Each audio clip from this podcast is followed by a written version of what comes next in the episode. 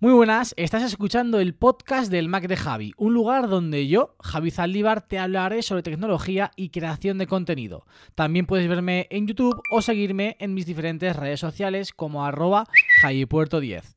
¡Comenzamos!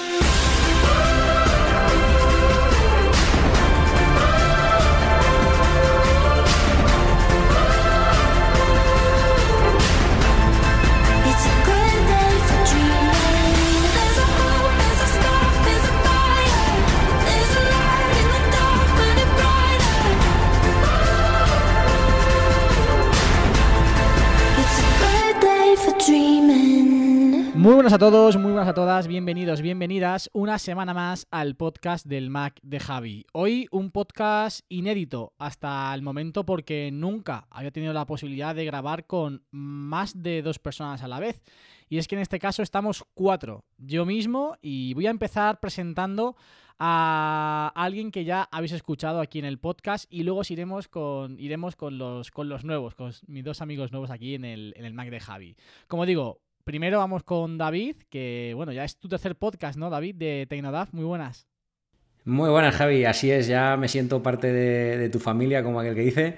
Y nada, muy agradecido y creo que vamos a pasar un ratito muy agradable y, como dices, inédito, compartiendo aquí con grandes amigos. Así que preparado para la acción, como se suele decir. Eso es, eso es. Vamos ahora con, con Pruden de, de Pruden Geek. Además, también justo este fin de semana tuve el placer y el privilegio de pasarme por su podcast. Os lo dejaré eh, todos los enlaces en la descripción. Muy buenas, Pruden, ¿qué tal? Hola, buenas. Pues muy bien y con ganas de empezar aquí bien acompañado con tres buenos amigos. Y nada, agradecerte que me hayas invitado a este podcast colaborativo. Estupendo, el placer es nuestro. Y vamos por último con alguien que también hoy justo domingo está, está de estreno. Ahora nos contará un poquito más de- detalladamente. Muy buenas, Ekaitz. Muy buenas, Javi. Un placer estar por aquí con ganas ya de charlar de Apple, como nos encanta. Sí, señor, sí, señor.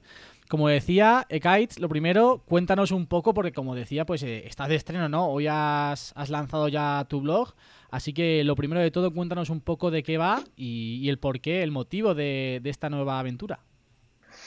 Bueno, como ya, sabes, eh, tú personalmente, pues eh, he estado en YouTube durante año y medio, pero bueno, ahora ya llevo tres meses eh, parado, pensando un poco en ciertas cosas.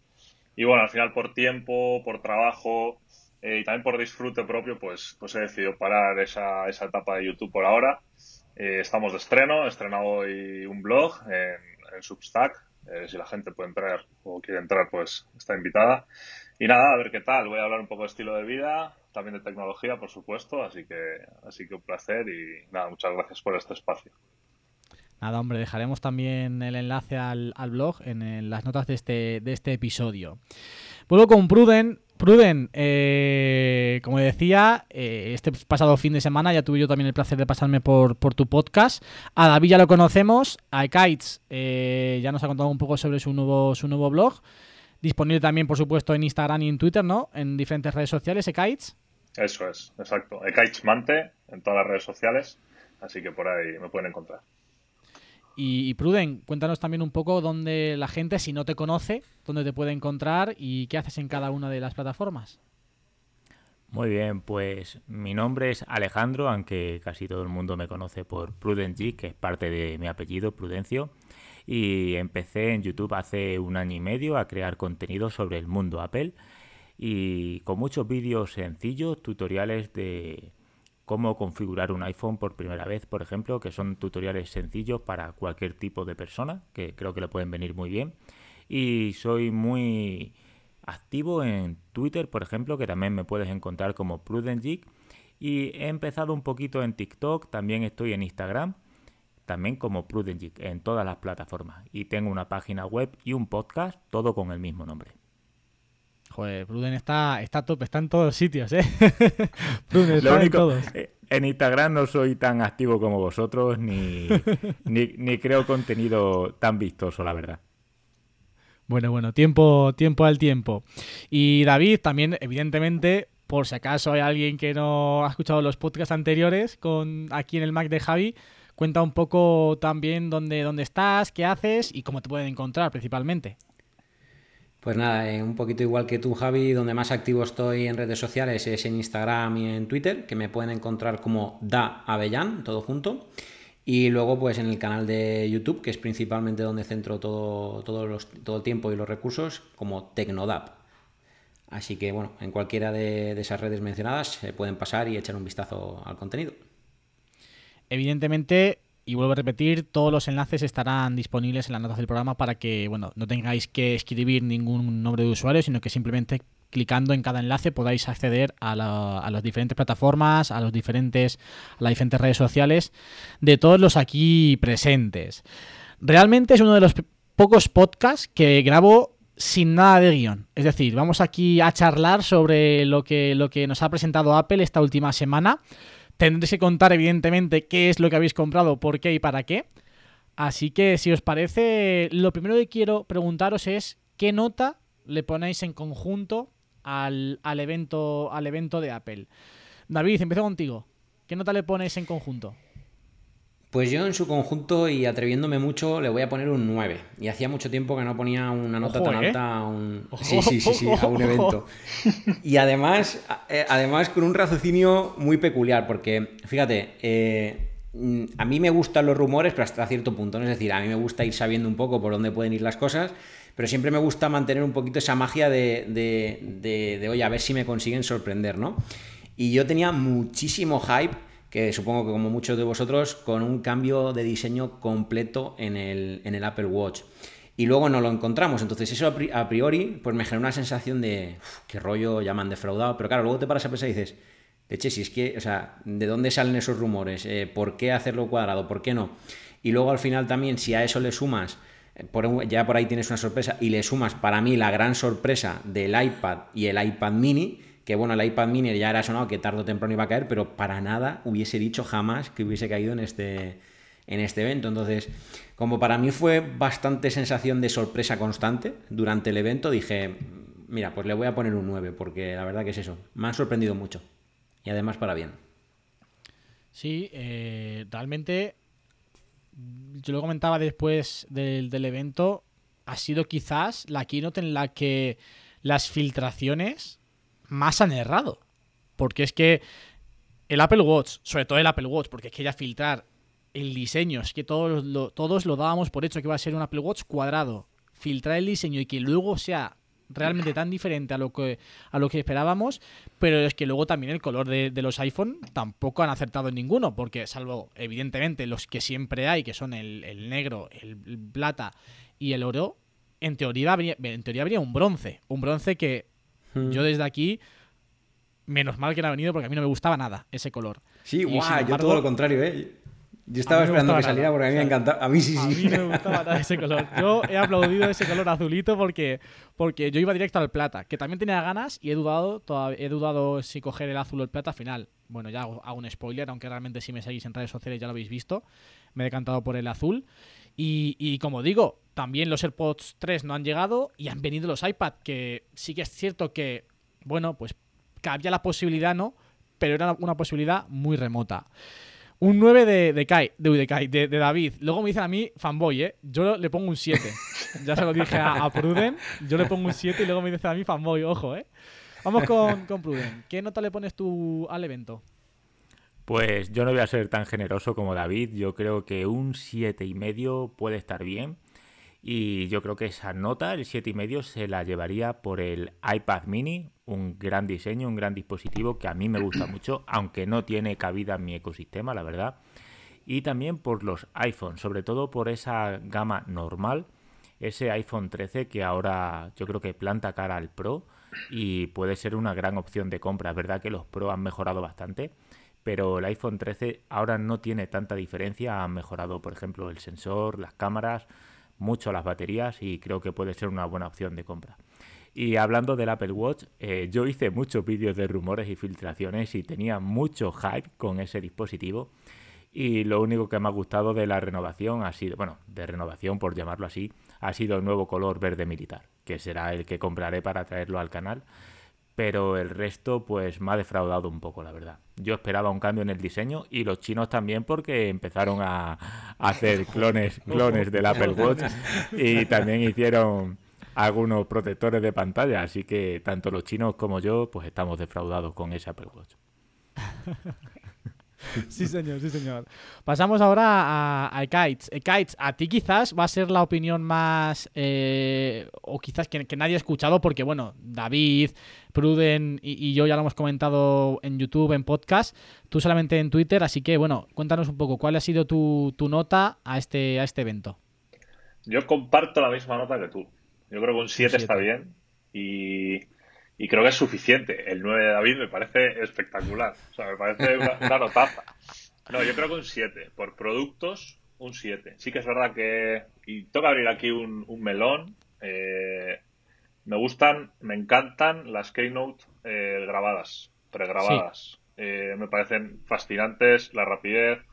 Y ya el montaje en transiciones que ha habido este año ha sido espectacular, o en esta, en esta Keynote. Pero yo un 7. Yo creo que un 7 ha habido el Apple Watch. Para mí ha sido algo que, si no lo hubieran presentado, hubiéramos estado igual. Creo que es un producto que pff, igual tiene o empieza a tener más sentido cada dos años. Y luego los Eso iPhones es sí que un debate, eso es un debate que yo creo que vamos a tener hoy, porque también justo con, con Pruden estuvimos Mm. hablando en, en su podcast, Sí. así que iba a ser un, un motivo de debate. Sí, Bien, sigue. perfecto. Perfecto, lo hablamos luego. Y como decías, eh, los iPhones sí me han gustado. Creo que me han gustado incluso más los de este año que el, que el 12 el año pasado. Y el azul me parece precioso. El color azul me parece incluso mejor o más bonito todavía que el del año pasado. Pero sí, me quedo con un 7.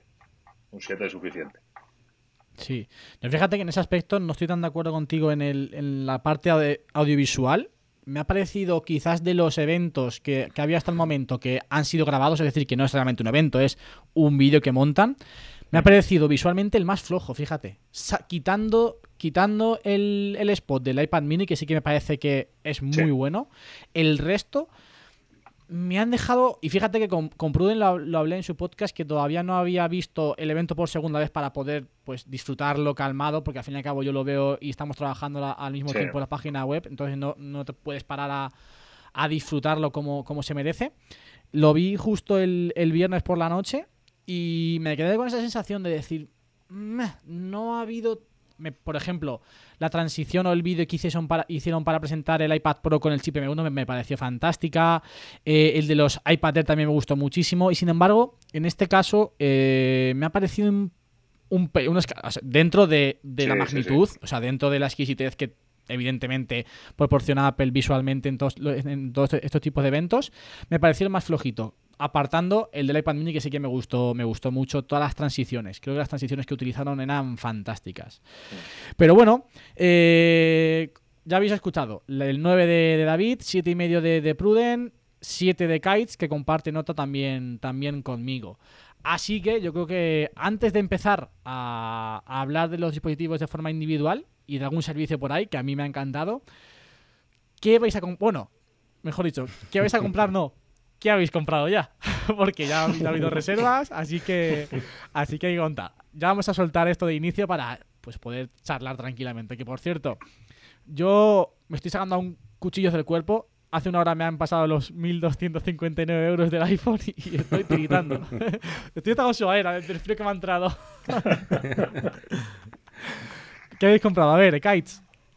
Pues eh, yo creo que voy a ser aquí el, el más diferente de todos. Eh, Sí. puse, puse por Twitter también y, y creo que va a estar bien, ¿no? De tener una opinión tan, tan variada. Yo no he comprado nada esta vez, eh, me, me he resistido eh, y mucho, pero pero no, no, no, no, no he llegado a visualizar ese salto que, que, por ejemplo, puedo dar con el iPhone 11 Pro Max que tengo yo, que estoy muy contento con él todavía. Sí que es posible que igual le cambie la batería, pero todavía no han pegado ese salto que yo espero que peguen, que esperemos que sea el año que viene, que ya entramos en el mítico debate siempre de si el año que viene y el año que viene, pero bueno, eh, voy a esperar este año. El Apple Watch, como hemos comentado, pues eh, más de lo mismo. Tengo un Series 5, así que tampoco tenía intención de cambiar. Y el iPad también un poco como comentaba Pruden, el iPad mini no me encaja en, en el ecosistema que yo uso y el iPad normal tampoco, porque al final tengo el iPad Pro, así que poco más. Me quedo sin nada eres este año. consciente de que lo peor está por venir, ¿no? O sea, la tentación, no ha- la peor tentación no ha sido hasta Sí. el momento. La peor tentación va a ser cuando lo recibamos todos y empezamos a Sí. hacer vídeos sobre él. Sí, sobre todo cuando gente de gente de mi cuadrilla o bueno, amigos muy cercanos que salen conmigo eh, lo han comprado. O sea que eso va a ser Bueno, peor bueno, también. bueno. Eso va a doler. Va a doler, va a doler mucho. Yo tengo a mi amigo Pepe, que es el que siempre me ha acompañado a todas estas locuras. De hecho, cambió conmigo al, iPhone 10. Cambió. Además, fue. El, año del iPhone 10 fue buenísimo. Voy a contar aquí Creo que nunca lo he contado esto. Pero cuando se lanzó el iPhone 10, que anunciaron que había poquísimo stock, yo realmente no hacía contenido de tecnología. O sea, que de momento no tenía esa, esa como obligación, entre comillas, de traerlo al canal, ¿no? Y me acuerdo que estuvimos Pepe y yo media hora antes ya refrescando la página. Íbamos a comprar mi hermano, Pepe y yo el, el, el iPhone, ¿no? Y estábamos, y nada, se abrieron las reservas, Pepe y yo refrescando que no entraba, que no entraba, que no entraba, allá agobiados, ya diciendo, "Uf, se nos va, no lo cogemos, que va a tardar un montón en llegar después.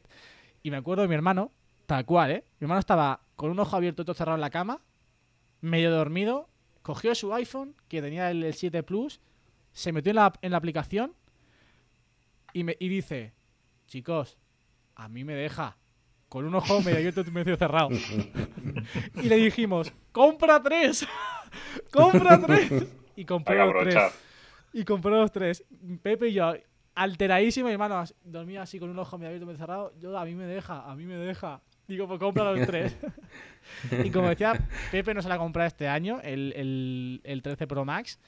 Y, y le digo, porque vendrá conmigo el viernes a recogerlo. Digo, sabes que, que la- lo peor está por llegar. Me dice, lo sé. Dice, no lo he comprado todavía. Digo, hasta que veas el mío, lo tengas en mano y dice, correcto. Así que, así que a Kites, a Kites le va, le va a pasar un poco, un poco igual. Pruden, ¿tú qué? Yo digo que Kai eh, no le ha gustado la presentación porque la veía sabiendo que no iba a comprar nada. Y, por, eso no le ha gustado. Eh, yo he comprado un iPhone 13 Pro Max para el canal en color azul. Y a mí, por lo menos con lo visto en la presentación, me gustaba más el azul del año pasado. Y hoy he decidido que también voy a comprar, bueno, ahora cuando grabemos, acabemos de grabar, compraré un iPhone 13 en color negro, casi seguro, porque tampoco me gusta mucho el azul. Y bueno, mañana saco un vídeo hablando de los nuevos iPad y según lo que vote la gente, pues compraré el iPad de estudiantes o el iPad mini para traerlo al canal y devolverlo. Pero eh, casi seguro que compre el iPad de estudiantes porque creo que es la mejor opción de compra. Así que de momento solo he comprado dos, bueno, solo he comprado dos iPhone 13. Solo, solo. solo. David, ¿tú? Pues yo he comprado el iPhone 13 Pro Max para quedármelo para mí, en color azul también, porque bueno, yo sí que estaba esperando ese color naranjita bronce. Eh, al ver que no salía, mm, le eché un ojo al negro porque también me apetecía mucho volver a ese negro del iPhone 7 que tuve, ese negro mate.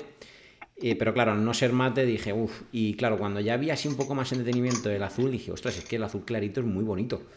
Y al final me decanté por el, por el azul. Y luego aparte he comprado también dos iPhone mini en color rojo. ¿Por qué dos? Pues porque la web no funcionaba bien y ante la duda, pues yo dije, yo compro otro. Así Le que entró, le entraron los agobios de decir, me quedo sin ninguno, toma por saco. Si tengo que comprar 3, 4 los Pero es compro, que pero yo tengo la- el iPhone el día del lanzamiento.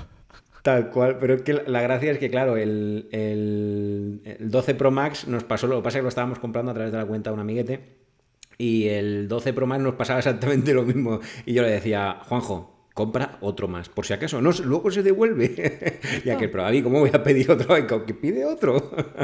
pero no, a él no se le duplicó el, el pedido, sin embargo, a mí el, el del Mini sí que se, sí que se duplicó.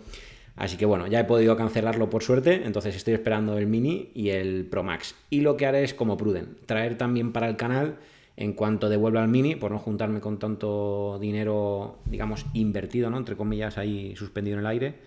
eh, compraré seguramente el Mini porque me apetece mucho empezar por el Mini. Nunca lo he tenido en la mano, ni siquiera el, el anterior modelo, así que quizás empiece por ahí.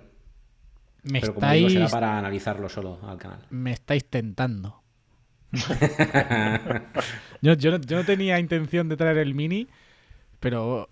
Ah, bueno, ahora lo comentaremos. Eh, bueno, ahora lo comentaremos, ya está, no voy a decir más, no voy a decir más. En cuanto a Apple Watch, ¿alguno va a dar el salto al Serie 7? No. Wow, yo creo que sí, pero ahora sí que es verdad que tengo muchos sentimientos encontrados y además desde este momento, por culpa de Pruden, porque hace un segundo fuera micro me ha hecho mirar la el porcentaje de batería y la verdad es que sorprendentemente lo tengo bien, el del Apple Watch. Entonces no sé si seguir esperando a ese futuro posible cambio de diseño o cambiar ya, porque el Series 4 lo tengo un poquito machacadito, también físicamente hablando, porque no me lo quito literalmente para nada, salvo para dormir y que se cargue mientras tanto. Entonces, bueno, pues quizás sea ya hora de cambiar. Pero como digo, tengo ahí un poco de sentimientos encontrados, porque no sé si es necesario. Porque al final Por curiosidad, David, ¿qué porcentaje batería tienes en el Watch? 86 hemos dicho, ¿no, Pruden? Pues. si no me equivoco, juraría que 86. sí. Sí, creo que era 89 tengo yo, 86 ¿eh? el de David. Pues yo diré que teniendo un Serie 6 con un 81, año, perdón. 89. No jorobes. Sí. Con un Serie 6 en un año. El mío tiene 3 años, ¿eh? El Serie, el Series 4 y tiene 89. Pues Yo con no sé- el- No sé qué hago, chico. Yo con el 5 tengo 89 también. ¿eh? Joder, pues yo lo tengo que cuidar muy bien entonces, ¿eh? Ya, pero ¿cómo lo cuido yo mal? ¿Qué hago yo? Ya, ya, ese es un debate que justo hoy han entrado en el podcast Vid la manzana mordida con el tema de los iPhone. Eh, en el porcentaje de batería de cómo lo marca ahora. Yo creo que, y coincido, que a raíz de la actualización, que no sé si fue iOS 14.5 o 4, empezaron a contar bien los ciclos, ¿eh? Yo creo que ha sido a, a raíz de esa actualización cuando realmente el porcentaje de salud de batería es real a lo que, a lo que es. Porque, porque ta- tampoco tiene mucho sentido que haya iPhone con 6 meses que tengan el 100% de batería, porque al fin y al cabo ese porcentaje lo que te muestra es los ciclos que has ido gastando. O sea, es que los ciclos se- gastan sí o sí.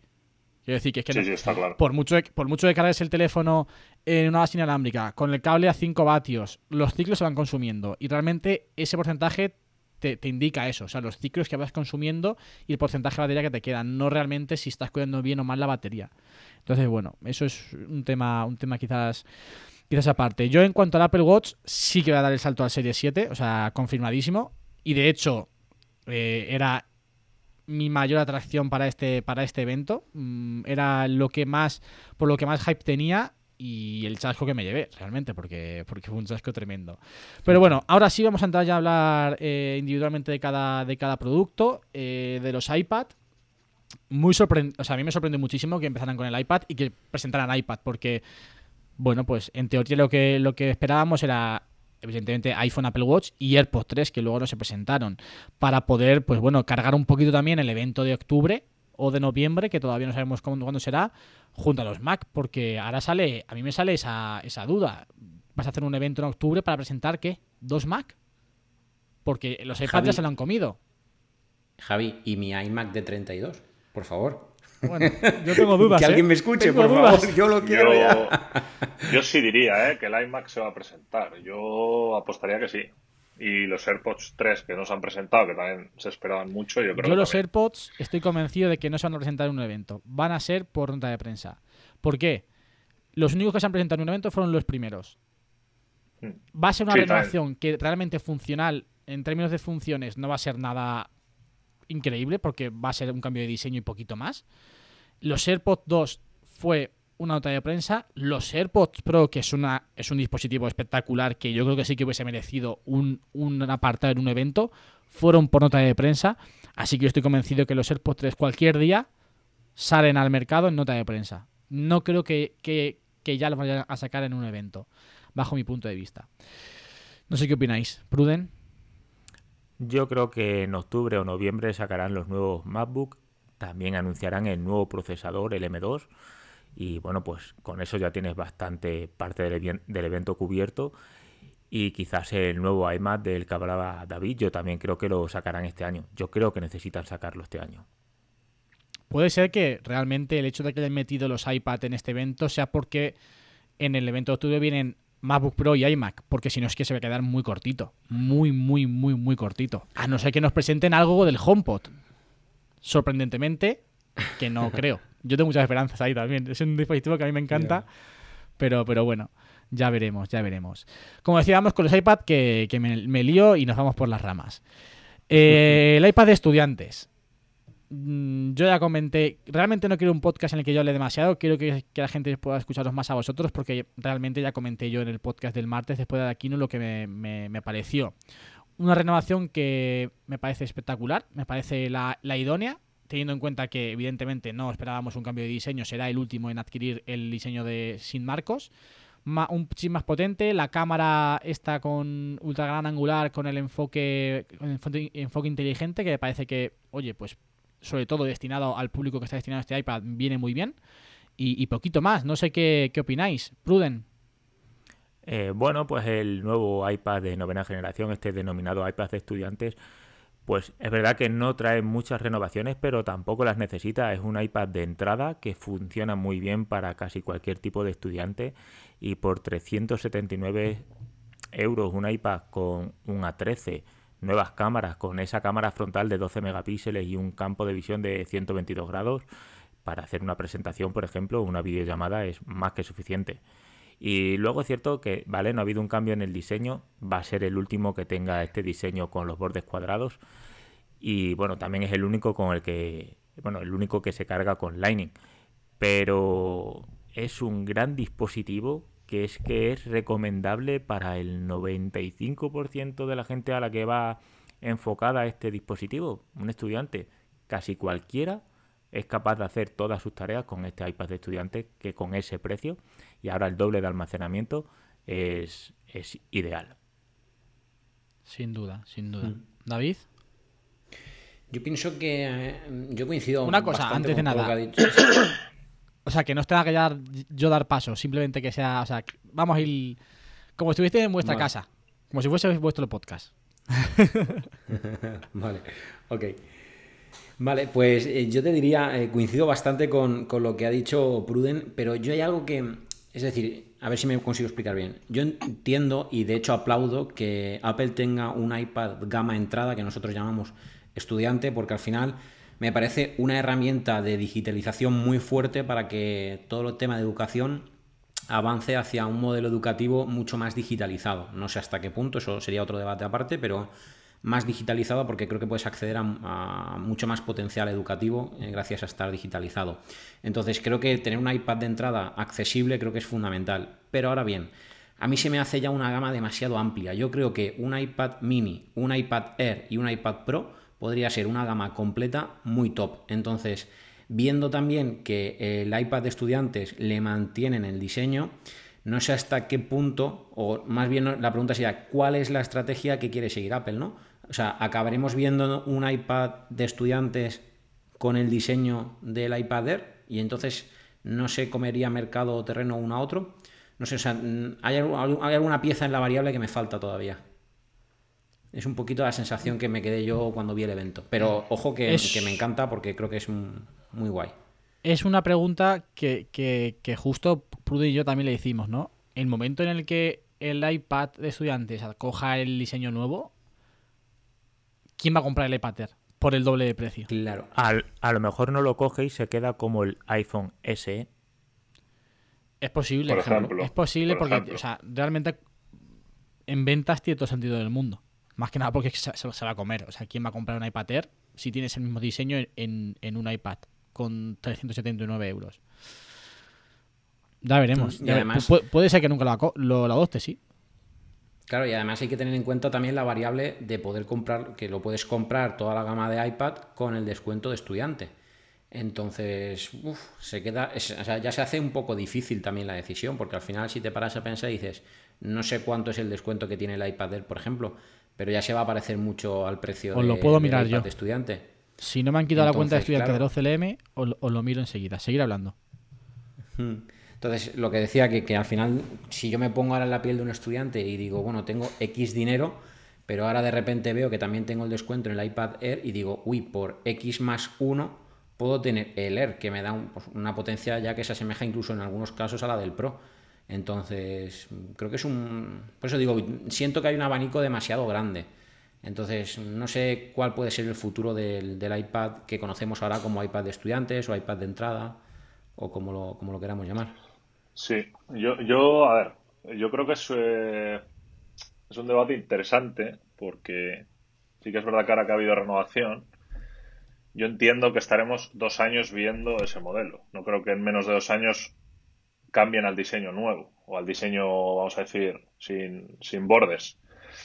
Entonces, en dos años, la pregunta, yo creo que es más importante la pregunta de cómo van a evolucionar los demás iPad comparando con el iPad de entrada, para que cuando el iPad de entrada haga ese cambio, eh, ¿dónde van a estar los demás? Esa- para mí esa es la pregunta.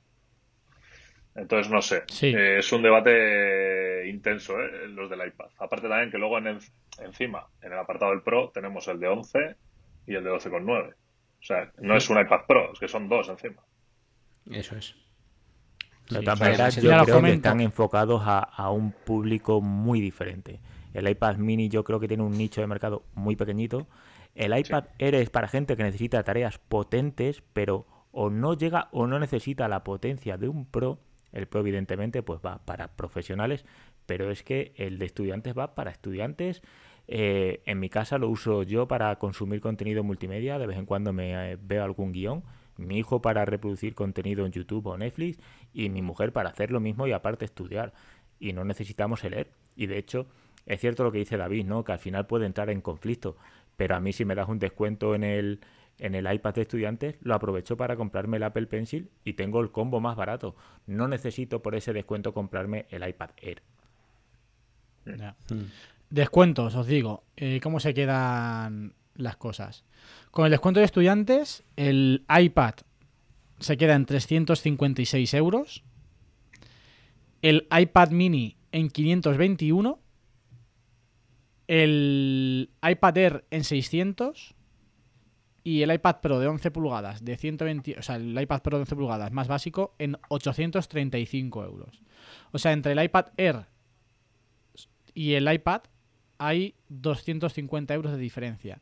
Tú imagínate si a esa diferencia de precio le sumas un diseño igual.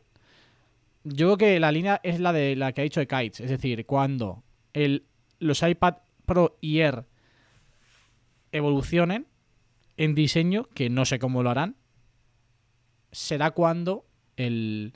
O por ejemplo, cuando el iPad Air adopte el Face ID, a lo mejor el iPad adopta el diseño del iPad Air. Como ha pasado, realmente el diseño que tiene ahora mismo el, el iPad es el que tuvo el iPad Air en su momento y el que tuvo el iPad Pro que heredó el iPad Air. Sí, eso es. Javi, el tema es... Además es que es, es un debate también que podemos trasladar, que lo podemos dejar para luego, para el iPhone. O sea, es que creo que pasa exactamente lo mismo. Por supuesto. O sea, es exactamente el mismo caso que vemos luego con, con el iPhone. Y a todo eso también la variable que estaba viendo ahora, que parece ser que te regalan unos AirPods de primera generación si compras un, un o sea, el kit de estudiantes. El, Sí, eso el- siempre. El iPad con Pero creo que no entra, no entra con el iPad, ¿eh? Ese, ese regalo solamente entra con los MacBook, bueno, con los ordenadores y con el iPad Pro. Anda, vale. No sé. Eso de que te regalan los AirPods solamente lo hacen con, con los top, porque evidentemente tú imagínate si te compras, tú imagínate si te compras Claro. el iPad de estudiantes por 355 más un Apple Pencil que se te pone en 455 y te regalan unos AirPods. O sea, es que vamos, Que valen ciento y algo. eso es increíble ya. Luego lo vendes todo en Wallapop y sales ganando dinero. Correcto. Tal cual. Yo sí que quería comentar, bueno. a raíz de lo que ha comentado Javi, eh, cuando el iPad Air adquiera el Face ID, eh, ¿en qué lugar queda el iPad Pro de 11 pulgadas ahí? Porque eso también, Es que ahí está la clave. claro, ahí le tienen Es que dar que una es- vuelta. Porque yo creo que Sí. el, el iPad era ahora mismo que, ¿qué chip monta. Un A14. El A13, A14. No, Yo creo que el, iPad Air jamás va a tener un, un M1. Entonces ahí yo creo que va a estar la diferencia. Claro, pero a día de hoy, con el software Pro, que hay, Los dos, los dos van a evolucionar de la mano.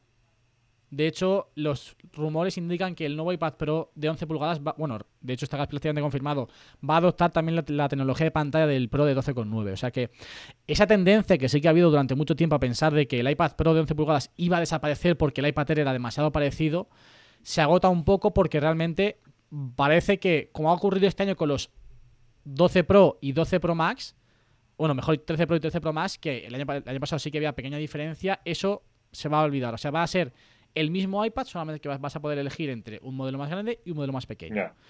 Entonces, en ese aspecto, creo que siempre va a haber diferencia en cuanto a funcionalidades entre los Pro y los Air. Y va a ocurrir un... O sea, realmente es lo que estamos hablando justo también del iPad y el iPad Air. Cuando los Pro evolucionen, los Air adoptarán cosas que tienen ahora los Pro. Cuando el Air evolucione, el iPad adoptará cosas que tiene ahora el Air. O sea, es como que van a ir escalando en funcionalidades, en diseño, en prestaciones y los anteriores van a ir evolucionando como por detrás de ellos a lo que ellos ya tenían. Vale. Entonces podemos suponer que el iPad Air monte un chip M1 cuando el Pro monte un M2. Puede ser. Pero yo creo que yo coincido, pero tiene que ir muy acompañado de algo de, de software más potente, porque eh, yo haceros la pregunta, ¿qué puedes hacer con un iPad Air de 11 pulgadas Tal cual, sí, sí, sí. con M1 y qué puedes hacer con un iPad Air que es únicamente es de 11 pulgadas? Es que realmente yo no creo que haya una diferencia, o sea, es decir, obviamente el chip M1 todos sabemos que es una auténtica barbaridad, pero para us- usarlo para qué? Es decir, en un MacBook o en un iMac creo que tiene todo el sentido, en el iPad también lo va a tener, pero ahí está la diferencia, lo va a tener a futuro. Porque yo, de hecho es que me lo han preguntado alguna persona cercana alguna vez, oye, ¿y por qué el iPad Air de 11 en vez del Pro de 11? Y pues la verdad es una buena pregunta, ¿no? ¿Qué puedes hacer con uno que no puedas hacer con el otro? A ver, esa, esa sobre todo está aún más ejemplificada. Ya no tanto en los Air, porque bueno, al fin y al cabo sí que diferencia. Tienes el Face ID, tienes pantalla ProMotion. Los, lo- los laterales, realmente en el iPad Air hay una pequeña diferencia. No se aprovecha tanto la pantalla como en los Pro. Pero ahí, ahí, está, ahí está la clave. Es decir, ¿qué puedes hacer con un Pro? Por ejemplo, con el mío, que es de 2018, que no puedo hacer con el Pro de 2020, de 2020 o de 2021 con un M1. Es que ese es el, ese es el gran Eso es. problema que, que tiene Apple ahora mismo en la gama de iPad Pro. Que sí, que lo has dotado de muchísima potencia, pero no puedes utilizarla. Porque por software sigues, sigues pudiendo hacer lo mismo. Es que yo realmente, con el iPad Pro de 2018, ¿qué necesidad me pueden crear para que, para que yo dé el salto al, al nuevo? O sea, es que no hay nada que no pueda hacer. Mira, yo est- estoy con Javi totalmente de acuerdo porque también tengo el de el iPad Pro de 2018. Estos días he estado dándole una vuelta a si comprarme el iPad Pro con M1 para el tema del blog, eh, con el Magic Keyboard y tal, y al final es que le he comprado el Magic Keyboard al de 2018, porque Claro. es que sé que, que puedo hacer lo mismo, o sea, sin comprarme un iPad nuevo. O sea, han pasado tres años, eh, el cambio de chip es brutal, pero es que está muy limitado todavía. Pues sí, Sí, sí, pero bueno. Ya Sí, veremos, cuando ya veremos sacaron el el M1, futuro. no sé si os acordáis que hicieron muchos memes de mucha potencia, ¿no? Pero luego al final lo que podías hacer era lo mismo de siempre. Claro. ¿No os acordáis algunos sí, memes sí, que ponían en Twitter? Sí, pero cual, es lógico, ¿eh? es lógico, es así. A ver, yo enti- eh, espero que esa potencia se vea reflejada en iPadOS 16 en, en aplicaciones que puedan aprovecharla, tipo Final Cut. Pero, pero bueno, ya veremos cómo evoluciona, sobre todo el iPad, que realmente ha sido el objeto de debate eh, y a, a raíz del cual ha salido toda esta, toda esta divagación que hemos tenido acerca de, lo- de la, de la gama iPad.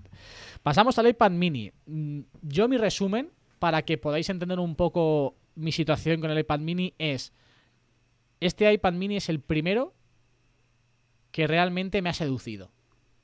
O sea, yo cuando lo vi en la mano, o sea, con ese diseño tan pequeñito, dije, "Pf, no lo necesito, pero lo quiero. no lo necesito, pero lo quiero. Me ha gustado mucho. Realmente creo que ha dado un salto tremendo porque encima le han puesto la 15 Bionic. Es decir, es un iPad muy pequeño, pero que, que- que en potencia. Realmente es como un iPhone do- 13 Pro Max Plus. Porque tiene mucha más potencia. O sea, no, tiene Sí. la misma potencia, pero es más grande, ¿no? Un poquito más grande. A mí me ha gustado mucho, a mí me ha gustado mucho. Y como decía, no tenía pensado, no tenía pensado cogerlo, pero igual me caliento y lo cojo para el canal. Eso sí, o sea, dentro de mi ecosistema, lo comentaba con Pruden el otro día, no tiene ningún sentido. O sea, no tiene ninguna cabida porque tengo el iPad Pro de 2018, de 11 pulgadas, o sea, no tiene ningún sentido. ¿Qué, qué os ha parecido? Yo, yo lo resumiría con como wow es lo que esperábamos. Porque sinceramente a mí no me llamaba nada la atención el iPad mini con el diseño anterior. Cierto es, y coincido mucho con, creo que lo ha comentado antes Pruden, yo creo que tiene un nicho muy claro, ¿no? El, el iPad mini. Porque, por ejemplo, para nosotros, pues como decimos, no tiene cabida en nuestros ecosistemas. Pero para muchas personas, pues oye, sinceramente sí que puede, sí que puede tener mucho sentido. Entonces, que adopte eh, la forma tan industrial como la que hemos estado viendo ya en los diseños del Air y del Pro y también de los iPhone, pues a mí me gusta mucho el concepto de aprovechar al máximo la pantalla, hacerlo delgadito, fino, minimalista. Entonces, sinceramente era lo que esperábamos, pero aún así a mí han conseguido sorprenderme, porque son de esas cosas que cuánto tiempo llevamos diciendo va a llegar, va a llegar, va a llegar, pero al final parecía que no iban a llegar nunca, ¿no? Así que yo creo que ya tocaba y encima lo han hecho bien hecho, con una potencia brutal, es que es lo que estamos hablando, tiene la misma potencia que los nuevos iPhone que todavía no han salido.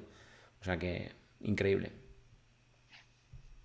Yo comparto la opinión de los dos, incluso comparto mucho con Javi el wow, eh, lo quiero, pero no lo voy a usar. No lo voy a usar, eh, es que no sé para qué lo quiero. Lo quiero, pero no sé para qué lo quiero, ¿no? Es, es- es eso. Y, lo- y luego, eh, es un producto siempre, el iPad mini, que me ha parecido siempre caro, muy caro. Sí. No sé si es porque yo creo que no, no tengo un uso que darle, no sé, pero siempre me ha parecido caro. Son casi 600 euros, que lo piensas y dices, joder, es que tengo el, el iPad Air también casi por, por 100 euros más, creo que es. Es O que sea, realmente con los 600 euros del iPad, del iPad mini, te compras el iPad y unos AirPods Pro. Por ejemplo, sí, sí, O el iPad, Sí, un sí. Apple Pencil y unos AirPods. claro. Entonces, o teclado, depende de lo que necesites. Sí, Entonces, claro. claro, eh, me parece un producto caro, sí que es para un nicho muy concreto y seguramente ese nicho lo aprovechará muy bien y, y las renovaciones van a ir de perlas, pero eso es para gente muy concreta, muy concreta. Sí, a mí, por ejemplo, el iPad mini sí me gusta y esta renovación me ha parecido necesaria y a la vez espectacular. El nuevo cambio en el diseño, ese procesador tan potente, el aumento de pantalla y al final, pues viendo lo que decís, han conseguido que gente que no lo necesita o no lo quiere le busque el sentido o un sitio en su ecosistema, ¿no? Me, me gusta. ¿Qué puedo hacer con él? ¿Lo, lo necesito? ¿Me lo compro? Y Sí. es que hay que pensarlo, es un iPad precioso, muy funcional y muy portable. Es verdad, que igual que lo que he dicho antes, en mi ecosistema no cabe, ¿no? Pero yo creo que muchas personas dirán, pues, pues puedo, y encima es potente y muy portable para hacer, yo qué sé, si viajo mucho en tren, en transporte público, lo puedo usar y hacer tareas pues verdaderamente pesadas porque al final su procesador puede hacerlo, ¿no? A mí me ha gustado y igual que Kite, lo único que me desentona un pelín es el precio. Esos 549 euros me parece un pelín caro. Sí, cuando Sí, lo justo lo pruebe yo también comentamos. en el canal y luego no lo devuelvo, siempre diré que ha sido culpa vuestra, ¿eh? que lo sepáis. No te intentes justificar ante tu parienta. Eso es. Hay que decir Eso una es. cosa a los oyentes, que es que David siempre que compra un producto se justifica con nosotros. No sé si calienta para luego justificarse con la mujer o, o por qué, pero se justifica con nosotros. ¿Qué va? Si siempre me dice, tú sabrás, tú sabrás si lo vas a usar. Y pues la verdad que sí, buena pregunta. No sé si lo voy a usar, pero es que me Sí, lo voy a usar. Tal cual, tal cual, tal cual. Lo que decía de Kite del precio, justo lo comentábamos Pruden y yo, ¿eh, ¿no? Eh, es decir, a mí siempre me ha parecido que tiene un precio un pelín por encima de lo que realmente te puede aportar funcional, funcionalmente hablando. Aunque sí que es cierto que, volvemos a repetir, es que es un iPad para un nicho de mercado muy concreto. Muy, muy concreto. Y realmente, si te paras a pensar, no hay ningún dispositivo que sea capaz de otras marcas de competir con el iPad mini. En potencia, sobre todo ahora, en potencia, en tienda de aplicaciones, en lo que puedes hacer, ¿no? Entonces, entonces, bueno, sí, es un dispositivo que bajo mi punto de vista es un poquito más caro de lo, de lo que debería. Pero, pero bueno, ahí, ahí está. Yo sé que le veo mucho sentido, o me lo imagino, para el típico mm, hombre de negocios o de- dentro de una empresa que tiene que estar de reunión en reunión, que quiere algo que pueda llevar con facilidad para tomar notas, y luego también para aprovechar en su casa pues para consumir contenido multimedia, para jugar algún juego de forma cómoda.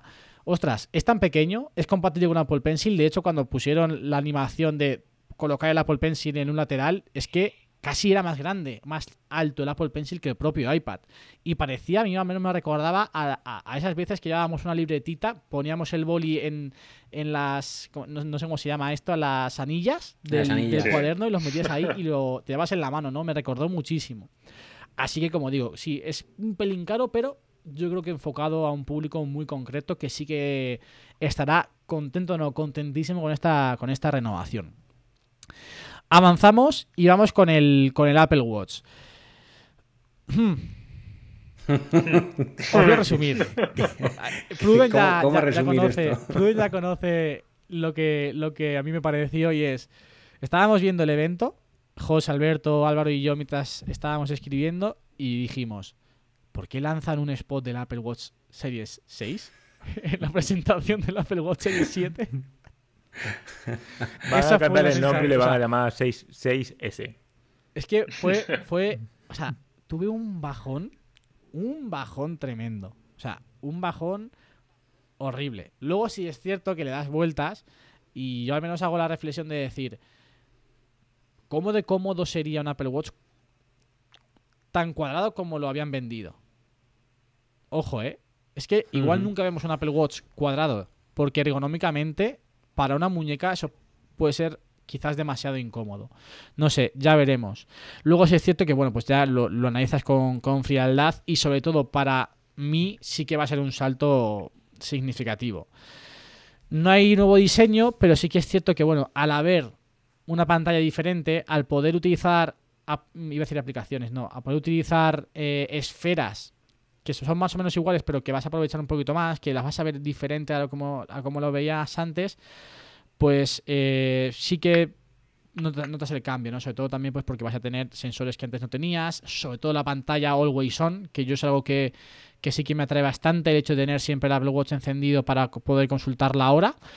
Entonces, en ese caso, sobre todo los que tenemos el Series 4, sí que, oye, si crees que, en términos de- de autonomía ya puedes ir un poquito justo y quieres cambiar, puede estar justificado. Ahora, todo aquel que tenga Series 5, Series 6, pues, pues, pues, pues no. Porque realmente lo único nuevo es que vas a aprovechar un poquito más la pantalla, porque en términos de sensores no, no hay nada nuevo. Y ahí también puede haber un debate con la situación de David. El año que viene entiendo que no habrá cambio de diseño, pero es que en el mejor de los casos habrá cambio de diseño e incorporarán sensores nuevos. O sea que yo ahí sí que, yo desde aquí lo digo, el que viene cambiaré de Apple Watch también. O sea, venderé mi Apple Watch Series 7 para cambiar a Apple Watch Series 8, ya lo digo. O sea, ya desde aquí lo digo. Así que, así que bueno, esa es un poco mi, mi reflexión sobre el Apple Watch Series, Series 7.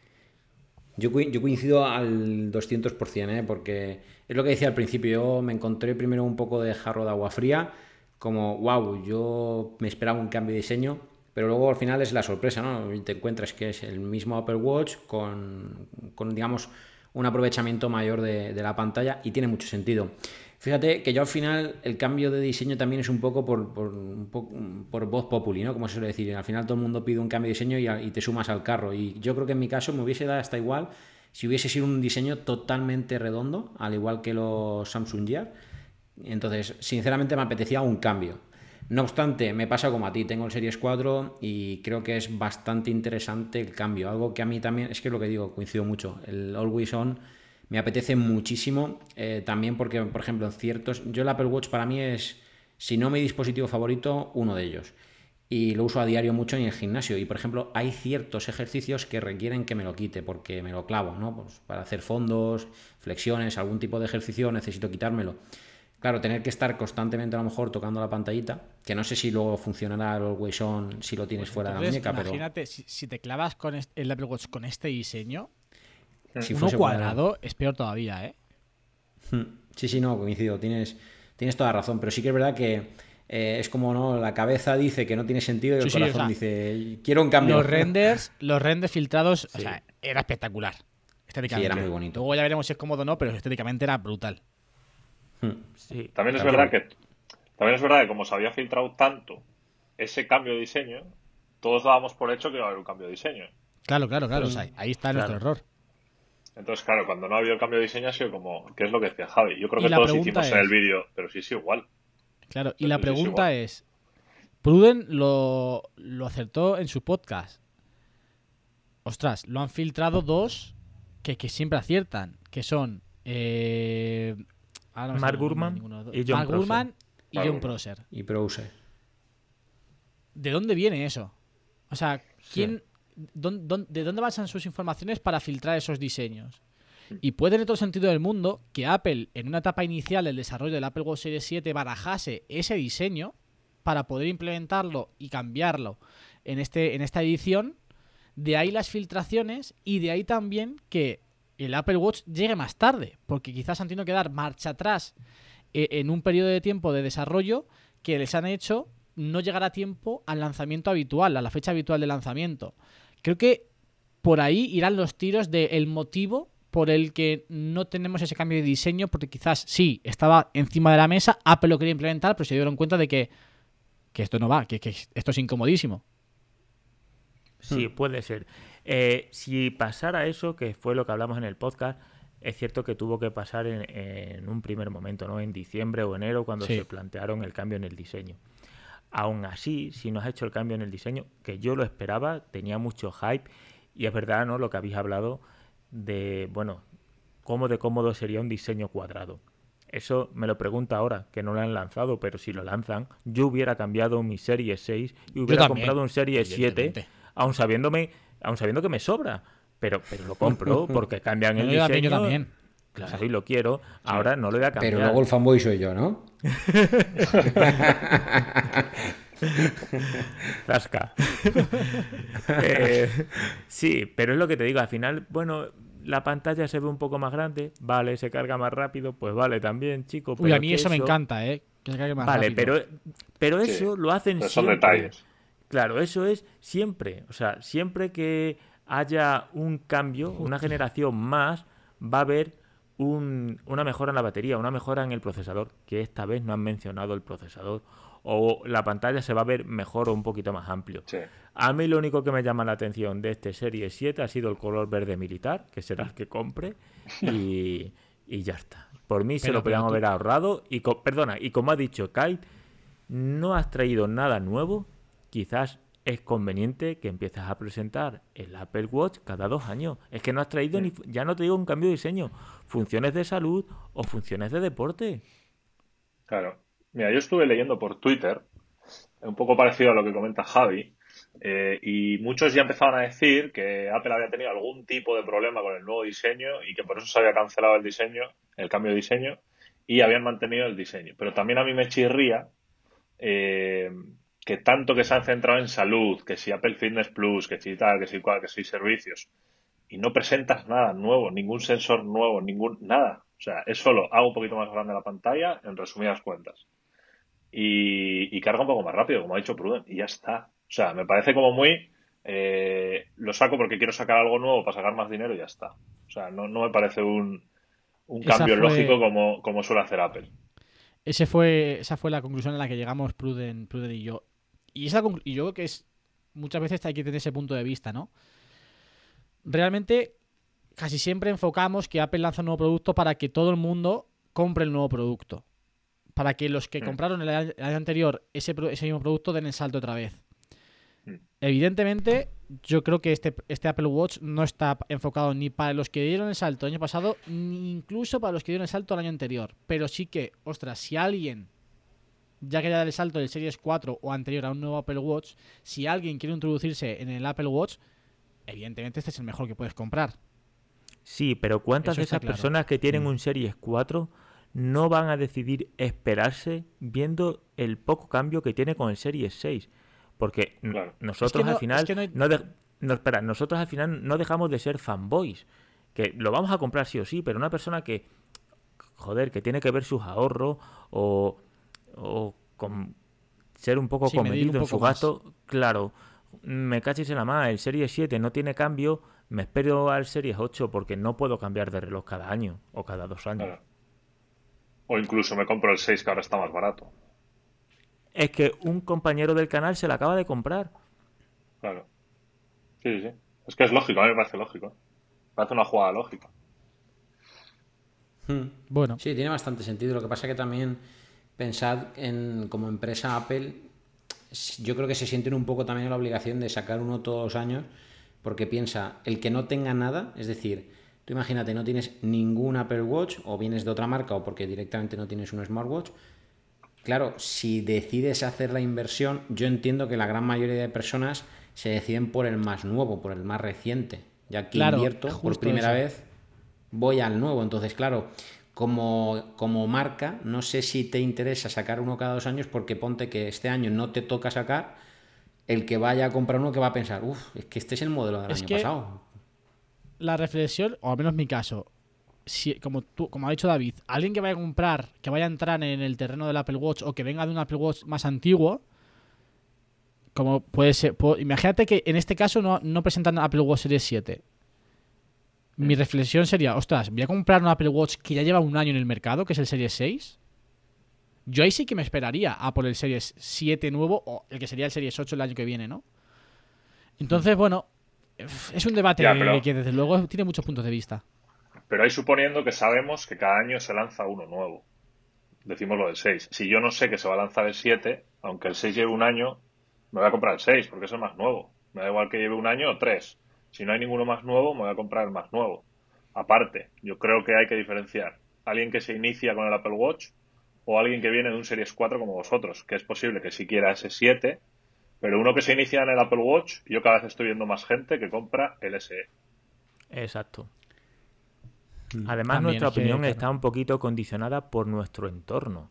No dejamos de ser tech, nuestros amigos probablemente tendremos también algunos tech o geek, y es que mm, no todo el mundo piensa como nosotros. De hecho, yo creo que somos la minoría.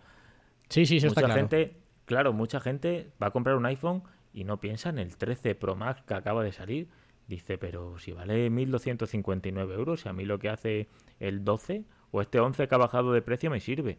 Y creo que con el Apple Watch pasa lo mismo. Y lo que ha dicho Kai, un SE, si es que, por ejemplo, yo, que también lo he mencionado alguna vez, es el que tenía que haber comprado, un Apple Watch SE. Mm. Yo es que quitando lo de Always, Always Display, ¿no? Que creo que no tiene. eh, Si no, compraría el SE también. O sea, y, y, y no compraría el SE ahora porque tengo el 5 y sé lo que es el Always On, ¿no? El Always Display. Entonces, sé que si vuelvo hacia atrás me va a costar ese cambio. Porque es un detalle, pero es un detalle que a mí me gusta. Y que a vosotros cuando deis el salto al 7 os va a gustar mucho. Porque es un, es un cambio importante. Pero sí que entiendo que gente que no, yo es que la mayoría de gente a mi alrededor que me han comentado, me han preguntado, se han acabado comprándoles, ¿eh? Todos. Todos. Entonces, por eso os digo que el SE yo creo que cada vez se tiene más en cuenta. Sí, sí, sin duda. Y en términos de colores, hemo- eh, la tendencia es a pensar que solamente hayan introducido el verde, pero si os fijáis, yo creo que ni el blanco ni el negro son iguales que los anteriores, de hecho se llaman diferentes. El blanco es un blanco estrella, que no es blanco, es como veis. Si podéis abrir la web, eh, me- fijaros, ¿eh? No es, no es el, el aluminio blanco o plata que teníamos hasta el momento, ¿eh? Pero es que Sí, si yo me voy al medianoche, tampoco es un color negro. O sea, es que ni, ni grisáceo como, como mi Apple Watch que tengo yo ahora mismo. Es como más tirando a azul oscuro. Ojo a eso, ¿eh? Eh, sí, Es que Sí, ahora ni, que lo ni el sí, blanco, ni, el, ni el plata, ni el negro son iguales que antes, ¿eh? El blanco, es, o sea, so- sobre, todo se nota sobre, se nota sobre todo mucho en el blanco estrella. Sí, sí, sí. Es mucho Porque menos si os plateado. fijáis, la, la correa no es blanca, es un blanco roto, ¿veis? Y, y- y es muy parecido el color. Y el Mm. medianoche no es negro. O sea, es que no es negro.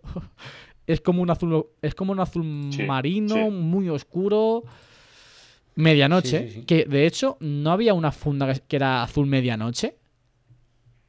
creo que sí había. Una funda de piel. Es que se parece mucho al color de funda de piel de, mm, de azul medianoche. Ya veremos, ¿eh?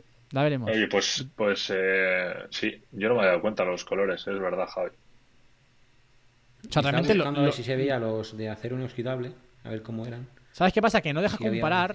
O sea, como no está a la venta todavía el Apple Watch Series 7, yo al menos el otro día intenté, intenté compararlos porque quería justo ver eso, ¿no? En el apartado No, de comparar. No, se, no, no te deja comparar todavía los Apple Watch Series 7 No. con el resto. Y quería verlo por- justo por el color. Porque me Sí, parece pues sí, que, que lo- sí. ni el plata ni el negro. Es que de hecho no se llaman plata ni negro. Se llaman blanco Medianoche, estrella y, y medianoche. O sea, no es que no hay negro, es medianoche. Sí, eso es verdad. Y me recuerda Sí. mucho a la funda de piel de que se llama azul medianoche, de hecho. Es que puede ser también que lo hayan hecho, porque como han dejado, eh, lo estaba viendo aquí ahora en la web, han dejado luego el titanio, que sí que se ve mucho más negro, aunque no- obviamente los negros más, pues eso, como dice la palabra titanio, acero inoxidable y un aluminio 100%, o sea, un aluminio 100% reciclable. Entonces quizás por eso la variación pequeña de color, para que no haya tanta similitud entre el platea, o sea, entre el titanio y el que ellos han llamado negro. Ya veremos. Yo estoy buscando ahora mismo en la página de Apple la, la funda que os decía. A ver, compatibilidad de iPhone. Voy a buscar la del 7 Plus, que es justo la que tiene mi padre. Y ahora Y es que me fijo.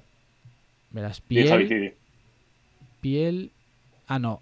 Tiene nada más que tres. Eh, marrón, caramelo, negro y, y rojo. Es que me- el color me recuerda muchísimo a esa funda. Y es que recuerdo perfectamente que ese, ese color de funda era azul medianoche. No lo Así sé. que, así que no sé, Yo ya veremos. Tengo ganas de verlo. Yo la verdad que, que tengo ganas del Apple Watch. Espero que no tarden mucho en sacarlo. Espero que para el mes de octubre. Algunos decían que Apple se podía esperar hasta el evento de octubre para anunciar la fecha de compra del Apple Watch. Cruzo los dedos y espero que no. Depende de cómo vayan en la producción, claro. Eh, me parece Claro. una locura, ¿eh? Pero bueno. Eh, relacionado con el Apple Watch y temas de salud. Ah, bueno, hoy, en- es, hoy me he enterado que el nuevo reloj de Samsung ha, in- ha, eh, ha implementado un sensor que es capaz de medirte el porcentaje de grasa corporal. Y por lo visto está ratificado como que el- la medición que hace es real. O sea, me parece increíble. Desde aquí hago un llamamiento a Apple que por favor para el Series 8 introduzcan ese sensor. Me Y sumo al no tiene que ser muy difícil, ¿eh? Eso hacerlo. Nada, Se mide a través del agua corporal. Yo lo he escuchado, lo he escuchado en el podcast Biz de la manzana mordida, lo, lo ha explicado Fabián, y al fin y al cabo lo que hace es lanzar una, una como una corriente eléctrica. Como la grasa es más difícil el paso que tiene, tarda más en volver. Y a raíz de ahí hace los cálculos, lo hace en 15 minutos, ¿eh? El de, el de Samsung. En 15 minutos te da el porcentaje de grasa que tienes. O sea, A me ver, yo parece fantástico, ¿eh? Eso se acabará implementando y al momento, tú si vas a... Pongo mi caso ¿eh? en, en específico. Yo cuando voy a la nutricionista, eh, la báscula, tú cuando... Yo cuando me subo a la báscula tengo que poner los pulgares en un sensor. Ese sensor es el que al final te dice es. grasa, grasa corporal y tal. O sea, al final el, lo que es el sentido del sensor es el mismo. El Claro. tiempo que tarda de llegar el impulso eléctrico de un pulgar a es. otro. Ajá. Sí, sí, es así. Eso es. Me parece fantástico. O sea, por favor, que lo implementen ya. Y lo que decía, en términos de salud, deporte y demás, que además nos viene perfecto para hilar, Apple Fitness Plus. Yo estaba deseando. Porque tengo Yo muchas ganas de ver. Yo tengo, tengo ganas de probarlo. Tengo, ganas, Eso tengo muchas ganas de es. probarlo. Lo que me chirría, lo que me chirría, es que realmente lo que han hecho es ponerle subtítulos a lo que ya hay para los demás países. Y bueno, a mí realmente me da igual para el tema de entrenamiento de hit o de fuerza porque puedes ver en sí lo que, lo que está haciendo, ¿no? Ah, Mm. Realmente, pues lo que te interesa, yo muchas veces veo a Sergio Peinado y, y- y tengo el volumen del, del vídeo de Sergio Peinado quitado y pongo mi música para poder entrenar. No sé, que en ese aspecto me da igual. Pero el tema de meditación, cómo meditas con los ojos cerrados y subtítulos. O sea, no, no lees. Claro, Si, eres avanzado en yoga, pues quizá puedas hacerlo. es que no puedes. O sea, quiero Bueno, decir, No, es Yo creo que tienes que ser avanzado en artes místicas. yo por ejemplo, el Doctor Strange. llevo mucho tiempo queriendo hacer el tema de meditación. Pero por una cosa o por otra, pues las aplicaciones, la, la mayoría son de pago. En este caso, pues oye, comprarás el Apple Watch Series 7, Series 7, te dan tres meses gratis, voy a probarlo. Pero, ¿cómo voy a probar? Sí, o sea, vale, yo entiendo inglés, pero la gente que no entiende inglés, Sí, porque aparte eso ha realmente en la sido, meditación tienes que cerrar los ojos. sí, no ha sido un poco decepcionante. Tú ha- hazlo bien. Ya que lo vas a implementar, hazlo bien. Has tardado un año. Y al final lo es haces con ahí. subtítulos. Ahí está, claro. Ahí, ese es el Es que problema. por, ¿por qué no lo has sacado antes si vas a poner subtítulos? Claro, Claro. exacto. Lo hubieras Eso sacado el año pasado con subtítulos. Eso es. ¿Para qué esperar un año si... O sea, yo, Sí, lo mismo. Yo, yo creo que era lo que esperábamos todos, ¿no? Si ya, vale, un año después o dos años, me da igual. Lo que tengas que tardar, pero cuando lo presentes, preséntalo bien, ¿no? Claro, Sí. sí. Así una pequeña, una pequeña chapucilla. Pero bueno, pasamos, ojo, llevamos una hora y cinco de podcast y no hemos dicho nada de los iPhone. menos mal, menos yo, mal que este yo lo podcast estaba no viendo lo hemos cuando grabado. hablábamos del iPad y digo, llevamos media hora y solo hemos hablado del iPad. Yo, menos mal que no hemos grabado este podcast a las cinco y media, porque para que la gente lo, lo sepa, en teoría vamos a grabar a las cinco y media por temas. Hemos cambiado el, el- el- la grabación del podcast a las nueve y media de la noche. Yo decía, yo a las cinco y media, a las siete juega el, el Calvo Sotelo, voy a ir a ver el fútbol. O sea, tenemos una hora para grabar el podcast. Menos ¿Y qué que dijo Pruden? hora ¿Y qué porque- dijo Pruden? Sí, Pruden dijo, dice- dijo Pruden, Javi, asume que no vas a ir al fútbol. Yo, "No voy a ir al fútbol, tengo que ir a ver el, al calvo porque tengo que ir a ver el partido. Menos mal que estamos grabando a las 9, a las nueve y media. Bueno, son ya las, las 11 menos 10. Yo no sé todavía, ¿eh? Y mañana encima entro a las 8 en vez de a las 9, pero bueno. Para que veáis los sacrificios Yo- que hacemos para traeros el yo he podcast todas las cenado porque, al final uno aprende de, esta, de estas charlas. Sí, Estoy, sí, con, sí, estoy sí. con Pruden, sí, sí. Sí, sí, sí. Totalmente. Vamos con los iPhone. Comenzamos pues en el mismo orden que, que hizo Apple, ¿no? iPhone 13 y 13 mini. Lo comentaba antes, antes Pruden, creo que la, y de hecho, si analizamos, realmente la evolución de este año ha sido mejor en términos funcionales que la del año pasado, porque realmente el año pasado fue sí el cambio de diseño, pero bueno, modo noche más cámaras, un poquito mejor la apertura de algunas y poquito más. Eh, si yo no, si no recuerdo mal, con respecto al 11, al 11 Pro Max, no había mucha más diferencia. De hecho, en algunos casos, eh, concretamente del 11 Pro al 12 Pro, hubo un retroceso, bajo mi punto de vista, porque la autonomía ha sido, ha sido menor, ha sido peor, ¿no? Y, y en este caso, vale, el diseño es el mismo, tenemos un notch más, más pequeñito, las cámaras son más grandes, pero funcionalmente hablando, pantalla ProMotion. Bueno, es que ya me estoy grabando y estoy yendo a los Pro. En general, hay más funciones, funcionalmente hablando, o sea, lo- en términos productivos, el salto es mayor, Sí. quitando, dejando a un lado el diseño del dispositivo, ¿no? Pero bueno, 13 y 13 mini. A mí me parece, como ha dicho Pruden, que, que realmente cobra aún más sentido el 13 este año. Sí. Yo creo que el cambio este año ha sido muy bueno, pero sobre todo para el iPhone 13 y el 13 mini. El año pasado había mucha diferencia entre un 12 y un 12 Pro, pero este año simplemente una persona, bueno, que quiera hacer casi cualquier tarea, un 13 le vale. Y ahora por 909 euros, porque han mantenido el precio, te llevas un dispositivo que ahora tiene estabilización en el sensor, que antes solo lo tenía el 12 Pro Max, con más autonomía que en casi todos los aspectos que el 12 Pro Max. Tienes un notch más reducido, el doble de almacenamiento, que son 128 GB. Yo creo que es un dispositivo muy top. Tenemos que tener en cuenta que ahora las dos lentes pues han aumentado también el tamaño del sensor, por lo que las imágenes son mejores, más luminosas, menos ruido. Y es el dispositivo para la mayoría de la gente. Eh, no sé si lo hablábamos antes fuera de micros. Yo he comprado el... Sí, cuando preguntaste, ¿no? ¿Qué dispositivos comprábamos? Yo he comprado el 13 Pro Max para el canal y he decidido que voy a devolverlo y quedarme un 13. Porque creo que es más que suficiente. Creo que este año eh, los que han salido ganando han sido 13 y 13 mini. Bueno, Sí, a ver, además- también los pros, los pro también, ojo, ¿eh? Yo, Sí, sobre yo todo creo en que, términos- que el... Sí, perdón, Sí. Javi, dale, dale. Iba a decir, para dejar, para dejar clara la diferencia eh, que, que hay entre los 13 y 13 mini y los 13 Pro y Pro Max, viene sobre todo en el en, la- en término- en términos de cámara, ¿no? Es decir, la apertura de las lentes que tiene. Partiendo de la base de que el- los Pro Max, los Pro tienen tres lentes y los 13 tienen dos, en las dos, que son la gran angular y la ultra gran angular, la, la diferencia es la siguiente.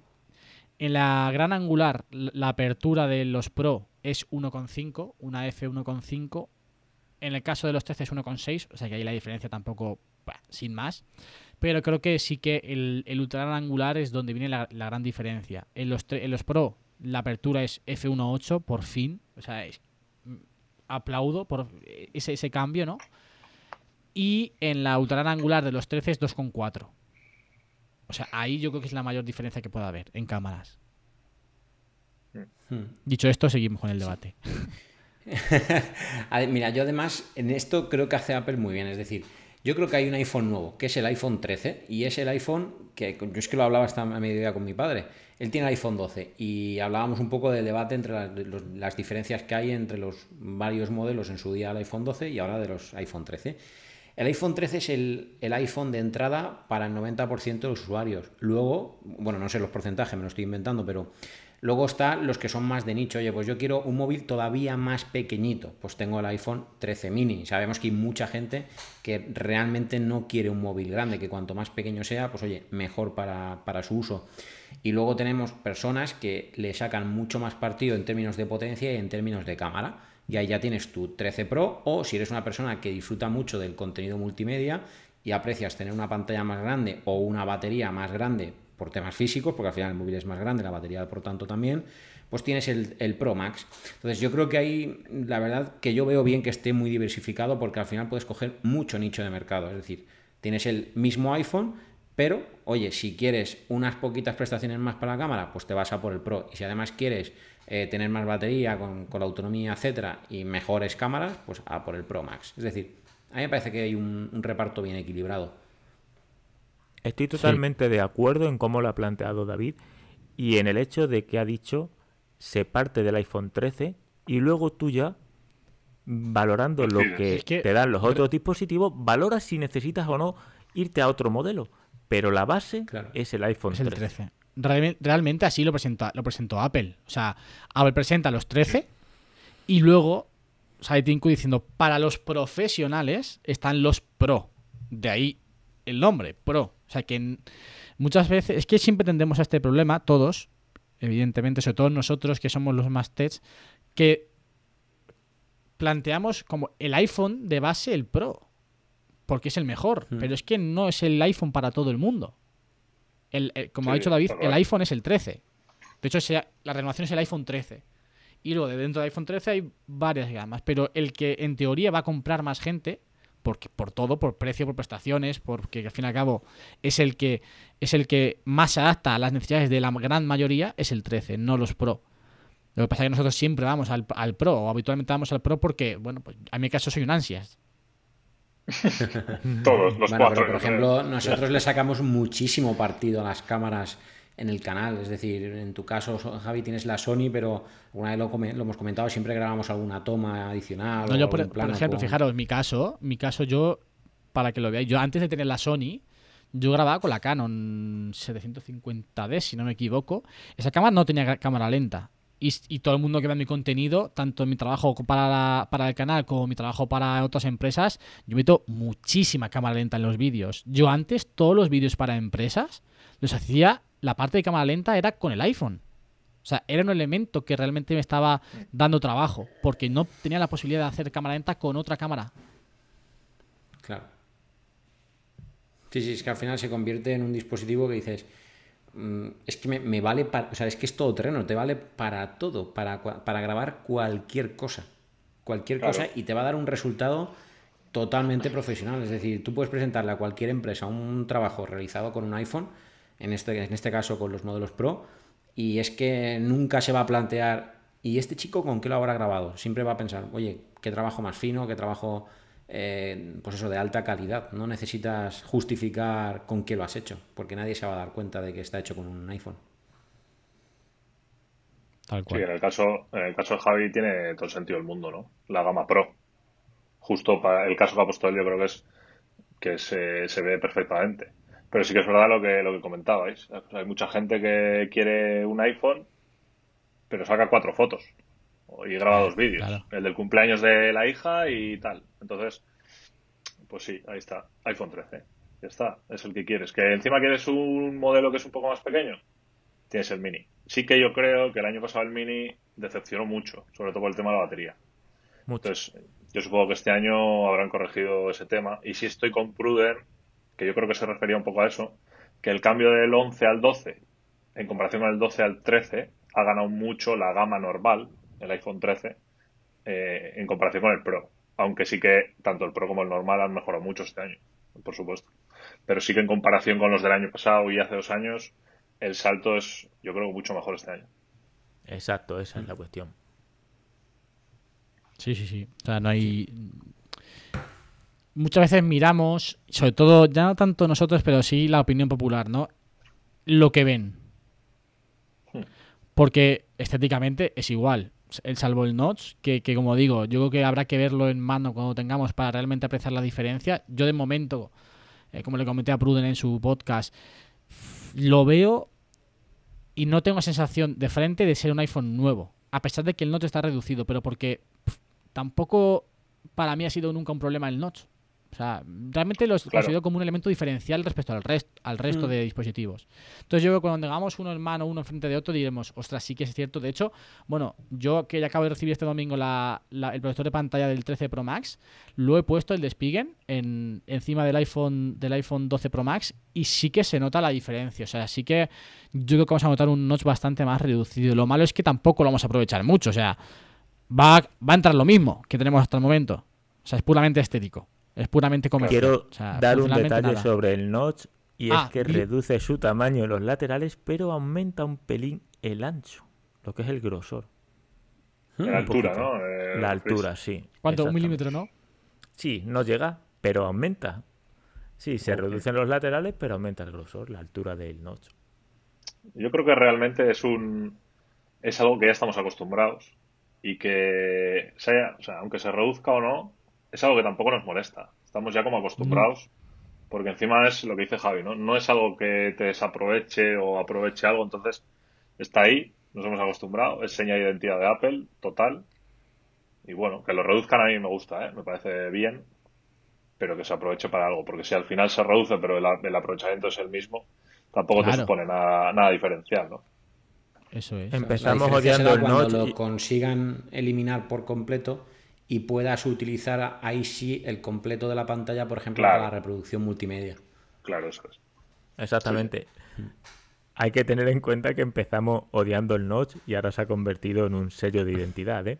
No, ojo, yo nunca odié el notch, ¿eh? A mí siempre me pareció que en términos generales era eso. Era decir, yo me voy a diferenciar del resto de dispositivos todo pantalla de esta forma.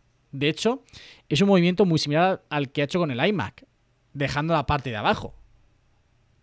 Es decir, no voy a tener un dispositivo igual que el resto.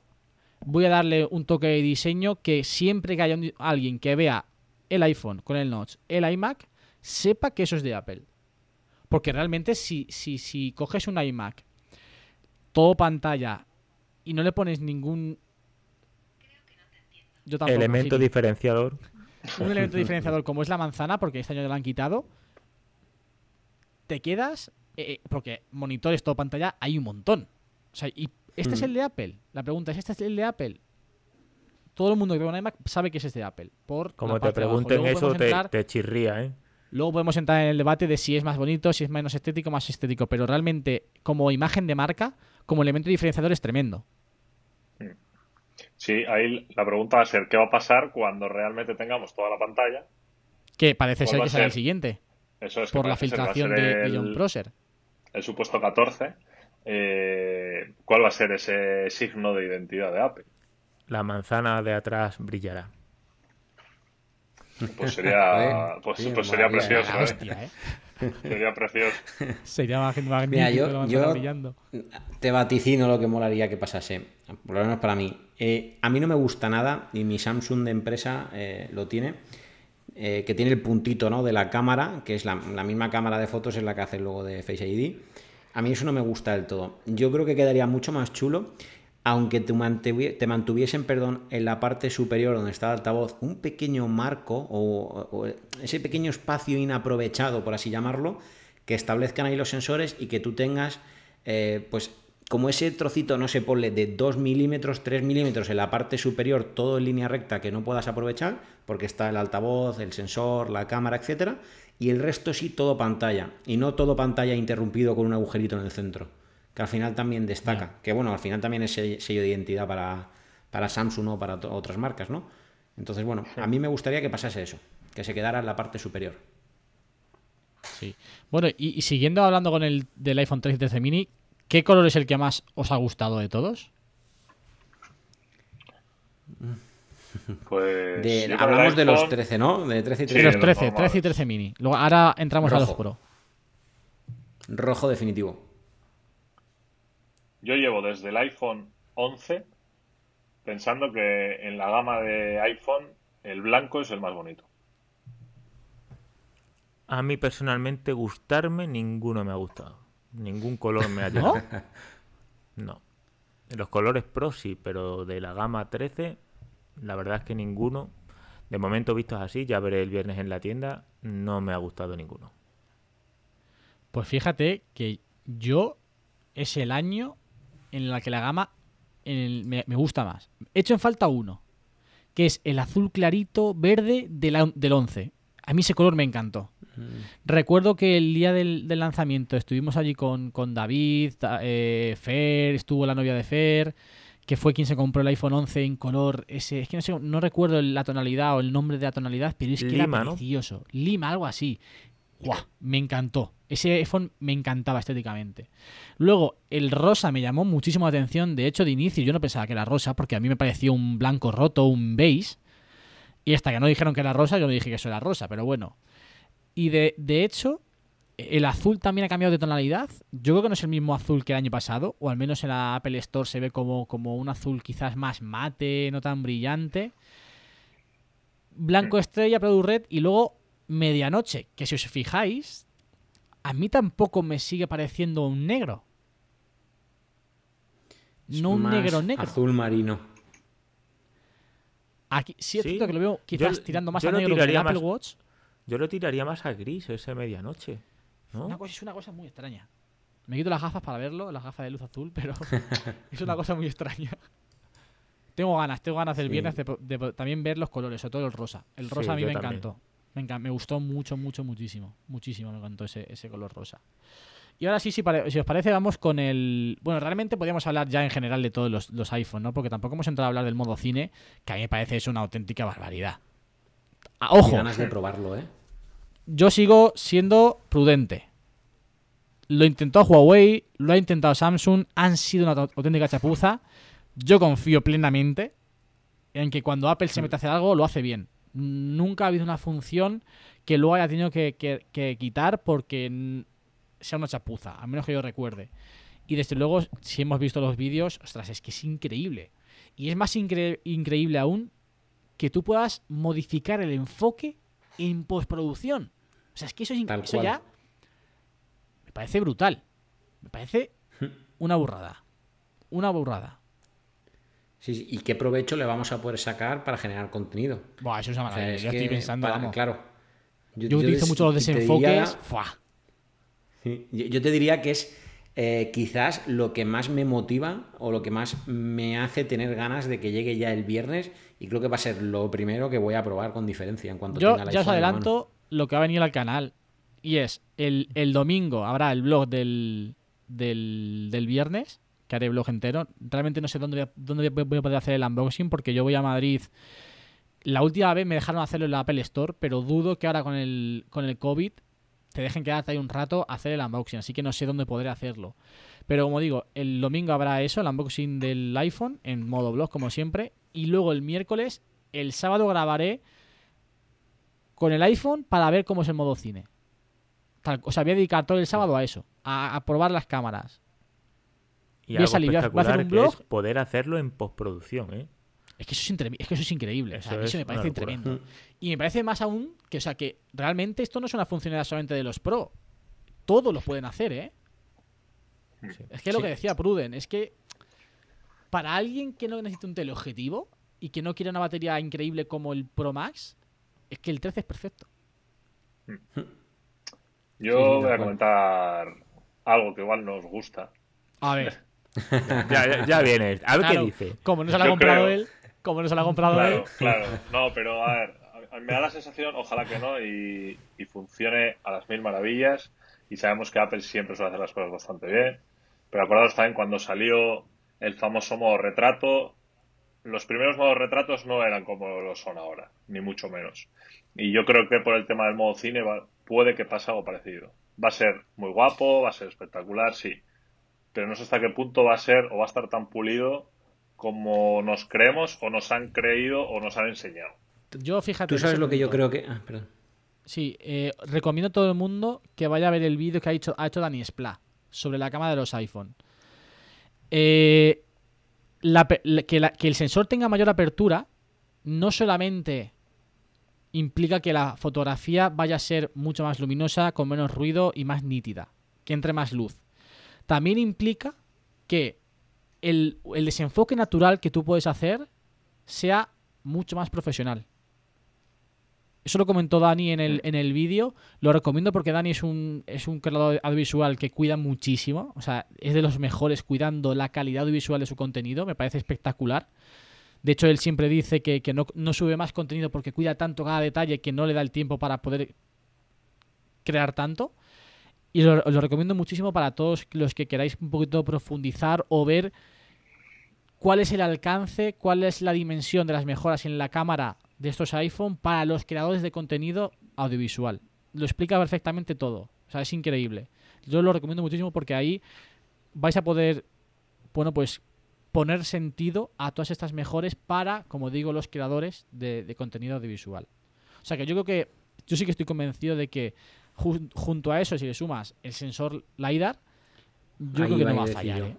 Yo creo que no va a Es fallar. que no nos olvidemos que tenemos un, en los modelos Pro tenemos un sensor LiDAR capaz de medir la profundidad o la distancia de un, de un objeto o una persona. Entonces, yo creo que muy mal, o sea, muy mal se le tiene que dar a Apple para que le salga esto mal. No sé si me explico. Es decir, si se han metido ahí, lo tienen que tener muy bien probado, sobre todo teniendo en cuenta que, la- que las marcas de la competencia lo venían haciendo tiempo atrás y de seguro que Apple desde el minuto cero que, la, que otra compañía lo sacó se puso a probarlo, seguro, o sea, estoy convencidísimo.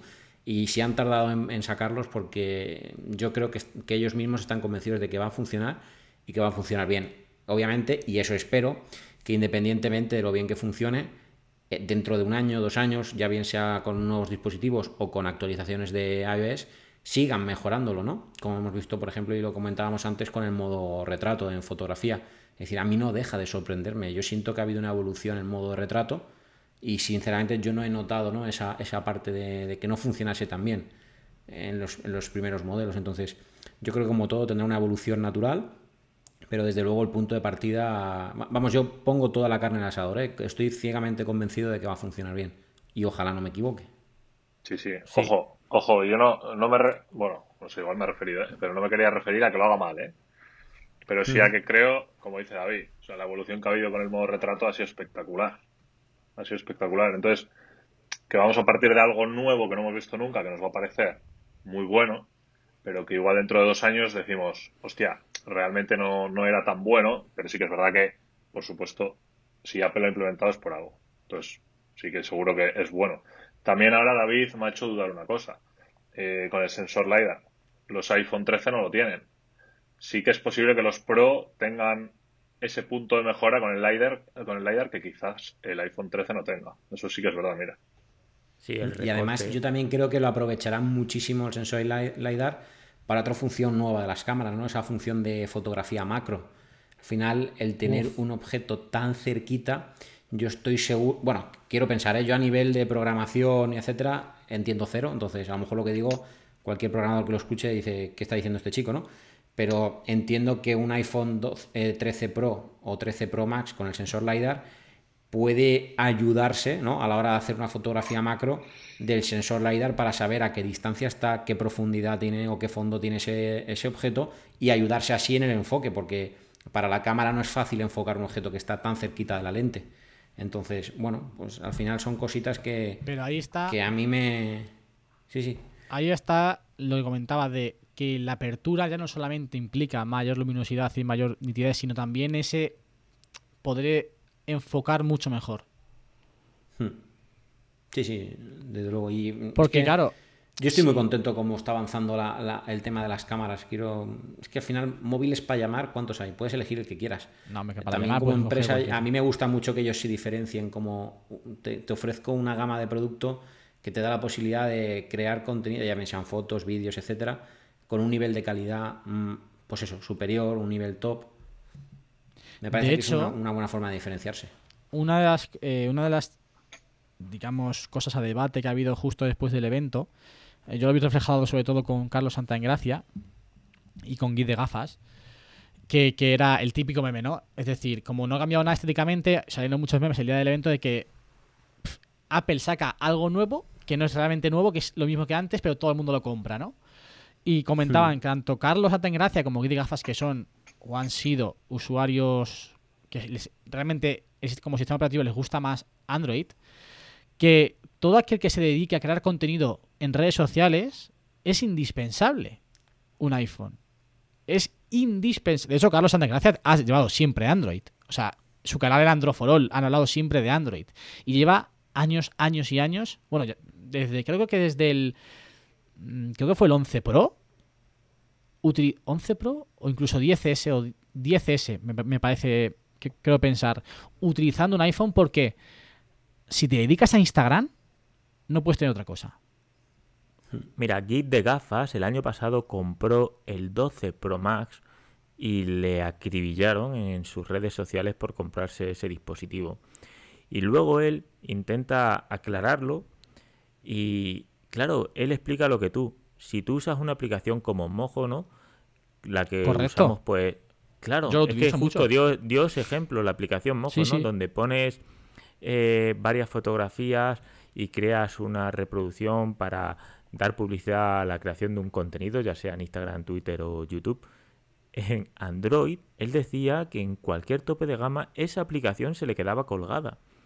Eso se le puede quedar colgado a una persona que no trabaje y no se dedique profesionalmente necesite. a...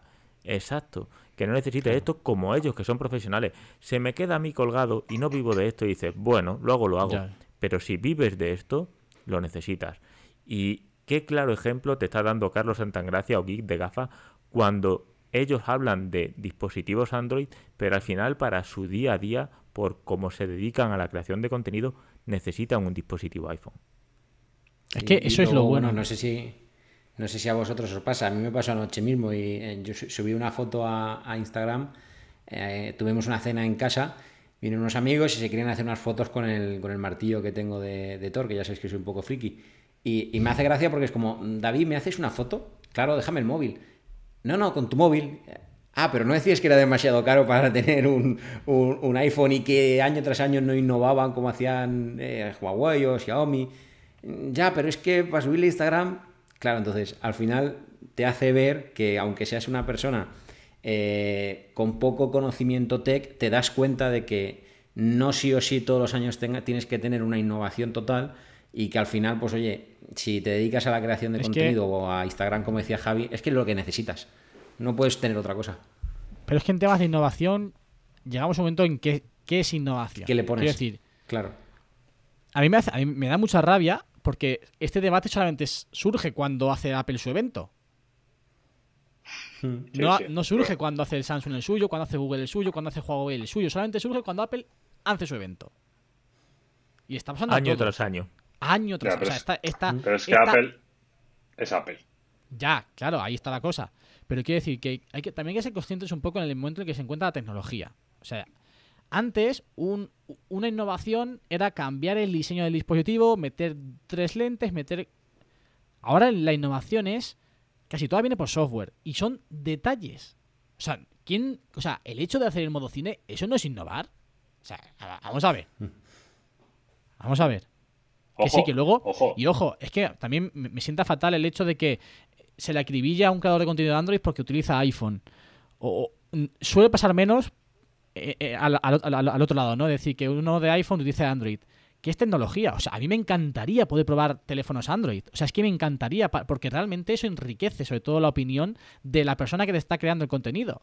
Porque va a tener un punto de vista del cual ha podido probar las, las dos cosas.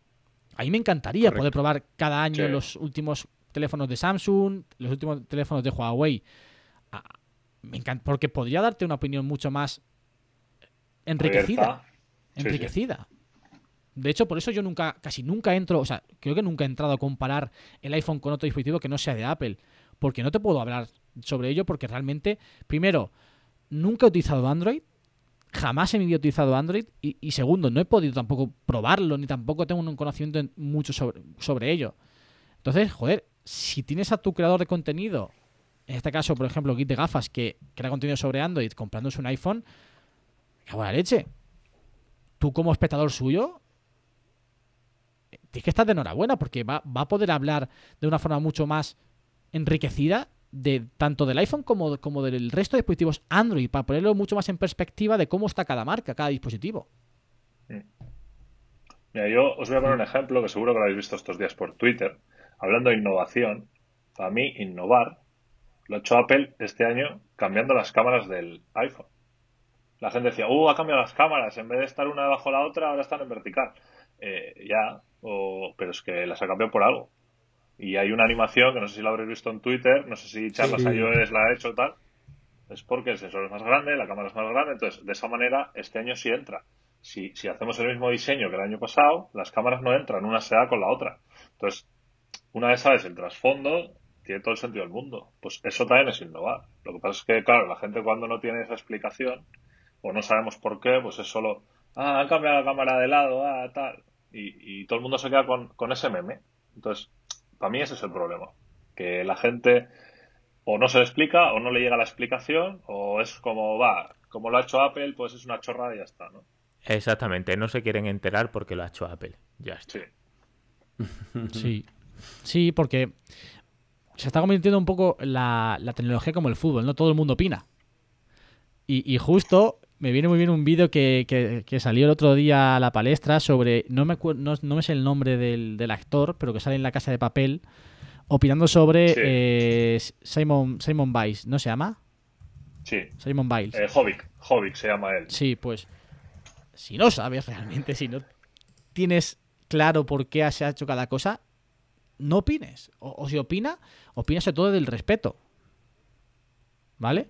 O sea, es decir, sobre, todo, sobre todo eso, es decir, intentan ya ir a, a faltar, ¿no? Desde, desde, desde ese punto de vista. Pero bueno, eh, yo creo que en líneas generales ha sido una evolución bastante mejor de lo que en teoría pintaba. Yo al menos tenía muy poquito hype con el iPhone, la realidad es esa. Pero han sumado funciones. Tampoco se ha hablado de la pantalla promotion, que realmente eso no lo, no lo valores hasta, hasta que lo obtienes y lo pruebas. Yo, por ejemplo, con el iPad Pro es que es una pasada. Es una pasada. Sí. Y, y ojo, no olvidemos lo importante que creo que es, que me parece, a mí me parece un matiz tan importante o más como el hecho de que cuente con el ProMotion. Y es que sea adaptativo. Porque si no, la batería va a ir que vuela y como suelo decir yo, o sea, ¿para qué quieres 120 hercios de tasa de refresco en el contenido para hacer swipe up por, por Twitter, por ejemplo? O sea, Claro. carece de lógica o de sentido. Entonces, el que la pantalla sea capaz de adaptarse desde los 10, si no recuerdo mal ahora, hasta los 120, es para mí tan importante o más como que cuente con, con la tecnología ProMotion. Pero, eh, pero eso no es innovación, ¿eh? No, no, hombre, no. De hecho, No, este es el motivo- además, Sí, dale, Pruden, Pruden. Sí, digo que además, eh, si somos sinceros, eso, la reducción en el notch y los 120 Hz lo tenían que haber eh, traído los iPhone el año pasado. Yo estoy muy contento que lo hayan traído ahora y bueno, al final yo creo que quien puede sacarle partido serán jugones eh, que usen mucho el dispositivo para jugar algún juego que requiera esos 120 Hz. Pero no, no he hablado de ello porque no lo he probado, tengo que probarlo. Nunca he probado un dispositivo con 120 Hz y además, como ha dicho David, que sea adaptativo, pero lo tenían que haber traído ya el año pasado. De hecho, iba a venir. Pero debido a la autonomía de los dispositivos, no lo metieron. Y imagínate si en el Pro, en el 12 Pro, hubiese metido ya pantalla promotion. O sea, la, la- Apa- la batería de y eso- vámonos, literalmente. Apa- apaga Es- y vámonos. Apague Si y vámonos. y claro, tú, por ejemplo, en un iPad, el apaga y vámonos es fácil porque, bueno, estás por casa, venga, pues lo enchufas y fuera. Porque, quiero decir, el iPad te lo llevas, ¿no? Está pensado para transportar. Pero al final, el dispositivo principal que yo creo que llevamos todos los usuarios es el dispositivo móvil, ¿no? El teléfono móvil. Entonces, claro, Sí. para mí sería impensable quedarme, sabéis que yo lo además lo tengo como herramienta de trabajo con la Dual SIM. Es decir, súmale la Dual SIM más los 120 Hz. Yo nece- o sea, a mí sí o sí me tiene que aguantar el móvil desde que salgo como mínimo hasta las 8 de la noche, como mínimo. Porque es que si no, incluso en mi no podría trabajar. Entonces, claro, si me hubiesen puesto los 120 Hz a cambio de una pérdida de batería significativa, para mí hubiese sido un planteamiento muy importante si cambio o no cambio. de No, no, iPhone no, ese yo estaba clarísimo. Yo no, no quiero que me lo den. Hmm. Para mí la autonomía, o sea, yo cuando di el salto al 11 Pro Max, el hecho de olvidarte de mirar el porcentaje de batería fue un antes y un después. Mm. Porque con el iPhone, con, el- con todos los modelos de iPhone, era, pues, ostras, mira la batería, mm, llevo un cargador por si acaso, no sé si me va a llegar, si me voy de viaje. Con el modo ahorro. Pongo el modo ahorro, con el on- desde el 11 Pro Max, Sí, es así, que- ¿eh? que- Sí, sí. puedo hacer lo que me dé la gana. Y ahora, y ya hilamos con el último tema que, que vamos a tratar, la batería. Una hora y media más del, 11 del, 13, del 12 mini al 13 mini. Dos horas y media más del 12 al 13. Una hora y media más del 12 Pro al 13 Pro. Y dos horas y media más del 12 Pro al 13 Pro Max. Del 12 Pro Max al 13 Pro Max. Al 13 Pro Max. Y yo aquí también digo una cosa. Creo que quizás se han quedado cortos con el caso del 13 Pro. Lo estuvimos comparando Pruden y yo. Yo creo que. O sea. Si, si eso es así, me estás diciendo que la batería del, 12, del 12 Pro Max dura tan solo una hora y media más que la del 12 Pro. Y eso no es así. Eso, vamos, imposible. Porque la batería del 13 Pro con la- respecto al 12 Pro Max es muy similar. Muy, muy, muy similar. De hecho, en algunos casos es hasta superior. En reproducción de vídeo y reproducción de vídeo en streaming es hasta superior. La del 13 Pro con respecto al 12 Pro Max, ¿eh? Que yo fue un punto en el que realmente estuve pensando de si no irme al 13 Pro. Pero claro, luego ya ves que con respecto al 12 Pro Max, el 13 Pro Max tiene dos horas y media más. ¡Fua! ¡Fua! Sí. Es que es mucho tiempo, ¿eh? Pues tírale. No, es mucho, es mucho, es mucho. mucho. El 13 y el 13 Pro solo se quedan cortos cuando lo comparas con el 13 Pro Max. Pero es Claro, que claro, si claro, lo claro. comparas con el 12 Pro Max, son bestias. Sí, tal cual. Si es que el 12 Pro Max ya me parece. O sea, yo, por ejemplo, es verdad que, claro, hoy no trabajo, pero ahora mismo me queda con la Dual SIM un 47% después de todo el día, desde las 8 y algo de la mañana que me he levantado.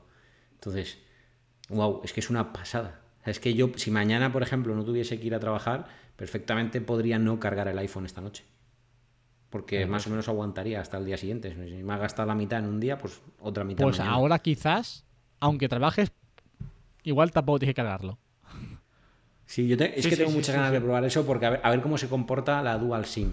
Que hay- de hecho ahí viene una novedad que yo no sé si la gente se ha dado cuenta. Sí, doble. este año Sí. do- aguanta doble eSIM, mientras que los iPhone 12 solo aguanta una eSIM y otra SIM normal. Que eso también te da sí. pistas para que dentro de nada, se- adiós a la, a la SIM. Adiós, adiós. Eso es. Sí, Y quién supuesto. sabe si ese espacio lo podrán aprovechar para mayor batería todavía. Por supuesto que Sí, también. porque, porque además han comentado que eso es uno de los de las partes que más eh, de, eh, espacio ocupa dentro, ¿eh? Hmm. Así que Sí, sí, seguramente qué lo pasa. aprovechen. ya, ya os contaremos, porque además, salvo el mini, aquí se van a tocar. No, y el Pro tampoco, ¿no? Nadie ha comprado el Pro, normal. No, no, aquí se prueban todos. El, eh, David ha comprado el mini, Ah, es verdad. yo he comprado el normal y bueno, todos el Pro Max. Faltaría el Pro. Claro, claro, falta el Pro. Faltaría el Pro. Falta el Pro. No pasa nada, yo lo compraré y... A ver, yo no quiero mirar a nadie, que no ha comprado nada. Claro. Eh, Eh, claro, Bueno, eso me es lo voy a verdad, pensar, venga, me lo voy a pensar. Solo por haceros el favor, ¿eh? Haces contenido Claro. en tu blog. Si luego, mira, tiene- tienes 14 días para devolverlo, que son ampliables a 28 si lo haces online. Eso es. Sí, eso. A ver, Apple ahí está de 10, o sea que. Tú comentas. Mira, tú- todos. Como, mira, mira, David, hasta que compra dos, o sea que. Claro, tú piénsalo de esa forma. Tú autoconvéncete de esa forma. Si lo voy a devolver. No, si para mí autoconvencerme es fácil. El problema es luego devolverlo. Claro, bueno, bueno, ya lo tienes. Qué bueno. Bueno, chicos, creo que ha sido. Joder, hora 43 es el podcast más largo que yo, que yo he hecho. Espero que la gente también esté disfrutando como, como nosotros. Podríamos quedarnos aquí hablando pf, prácticamente otra, otra hora más. David se tiene que marchar. Que, que nos ha comentado que Así se tiene que marchar. La verdad, yo también, porque tendré que cenar y acostarme. Bueno, yo y todos, Mm. quiero decir. No sé si habéis cenado Que mañana antes.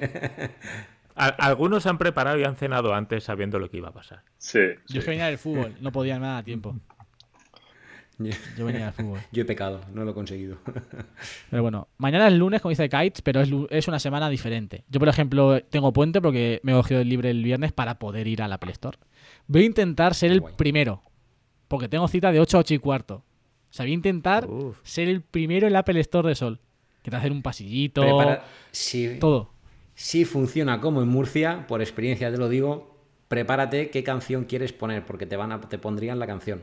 Si entras el primero en la tienda, te dejan elegir ¿Sí? una canción de música. Pues En eso en la de Murcia, por lo Sol, menos. en la de Sol no lo hicieron el año pasado, ¿eh? Pues Eh, en en Murcia, la las 11 Pro dos veces las dos veces que lo he vivido te dejan elegir la, la canción que de hecho eh, bueno ya os digo aquí que me hubiese gustado y tengo la- algún día lo voy a hacer Hostia, tengo pero entonces, me molaría muchísimo entrar porque yo siempre lo reservo y voy con un amiguete a recogerlo en tienda y nos quedamos ahí pues desde las 3 de la mañana 4 de la mañana depende del La de año Rocky. y para entrar no con el martillo de Thor y la Ah, de. Vengadores en Game ¿Te, te- te vas a llevar el Así martillo? soy. Por supuesto, me encantaría. Este año es que no puedo ir a por él, porque tengo Ah. además un par de reuniones en el trabajo.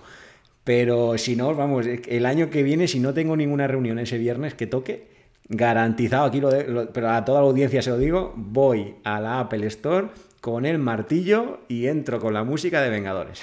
Estaría bien que te vinieses a Madrid y fuésemos todos a Sol y entrásemos los tres a la vez, los cuatro, con el martillo así. tu- Venga, apúntalo. apu- Yo apúntalo, me me comprometo, comprometo. Si no tengo nada, voy. Va- va- Aquí queda madre mía. Estamos fatal. Estamos fatal. Ahora, Fíjate si- eh, David me ha dado la idea de que, de que el viernes lo vamos a calentar porque él no va a poder coger el iPhone hasta que llegue a casa, ¿no?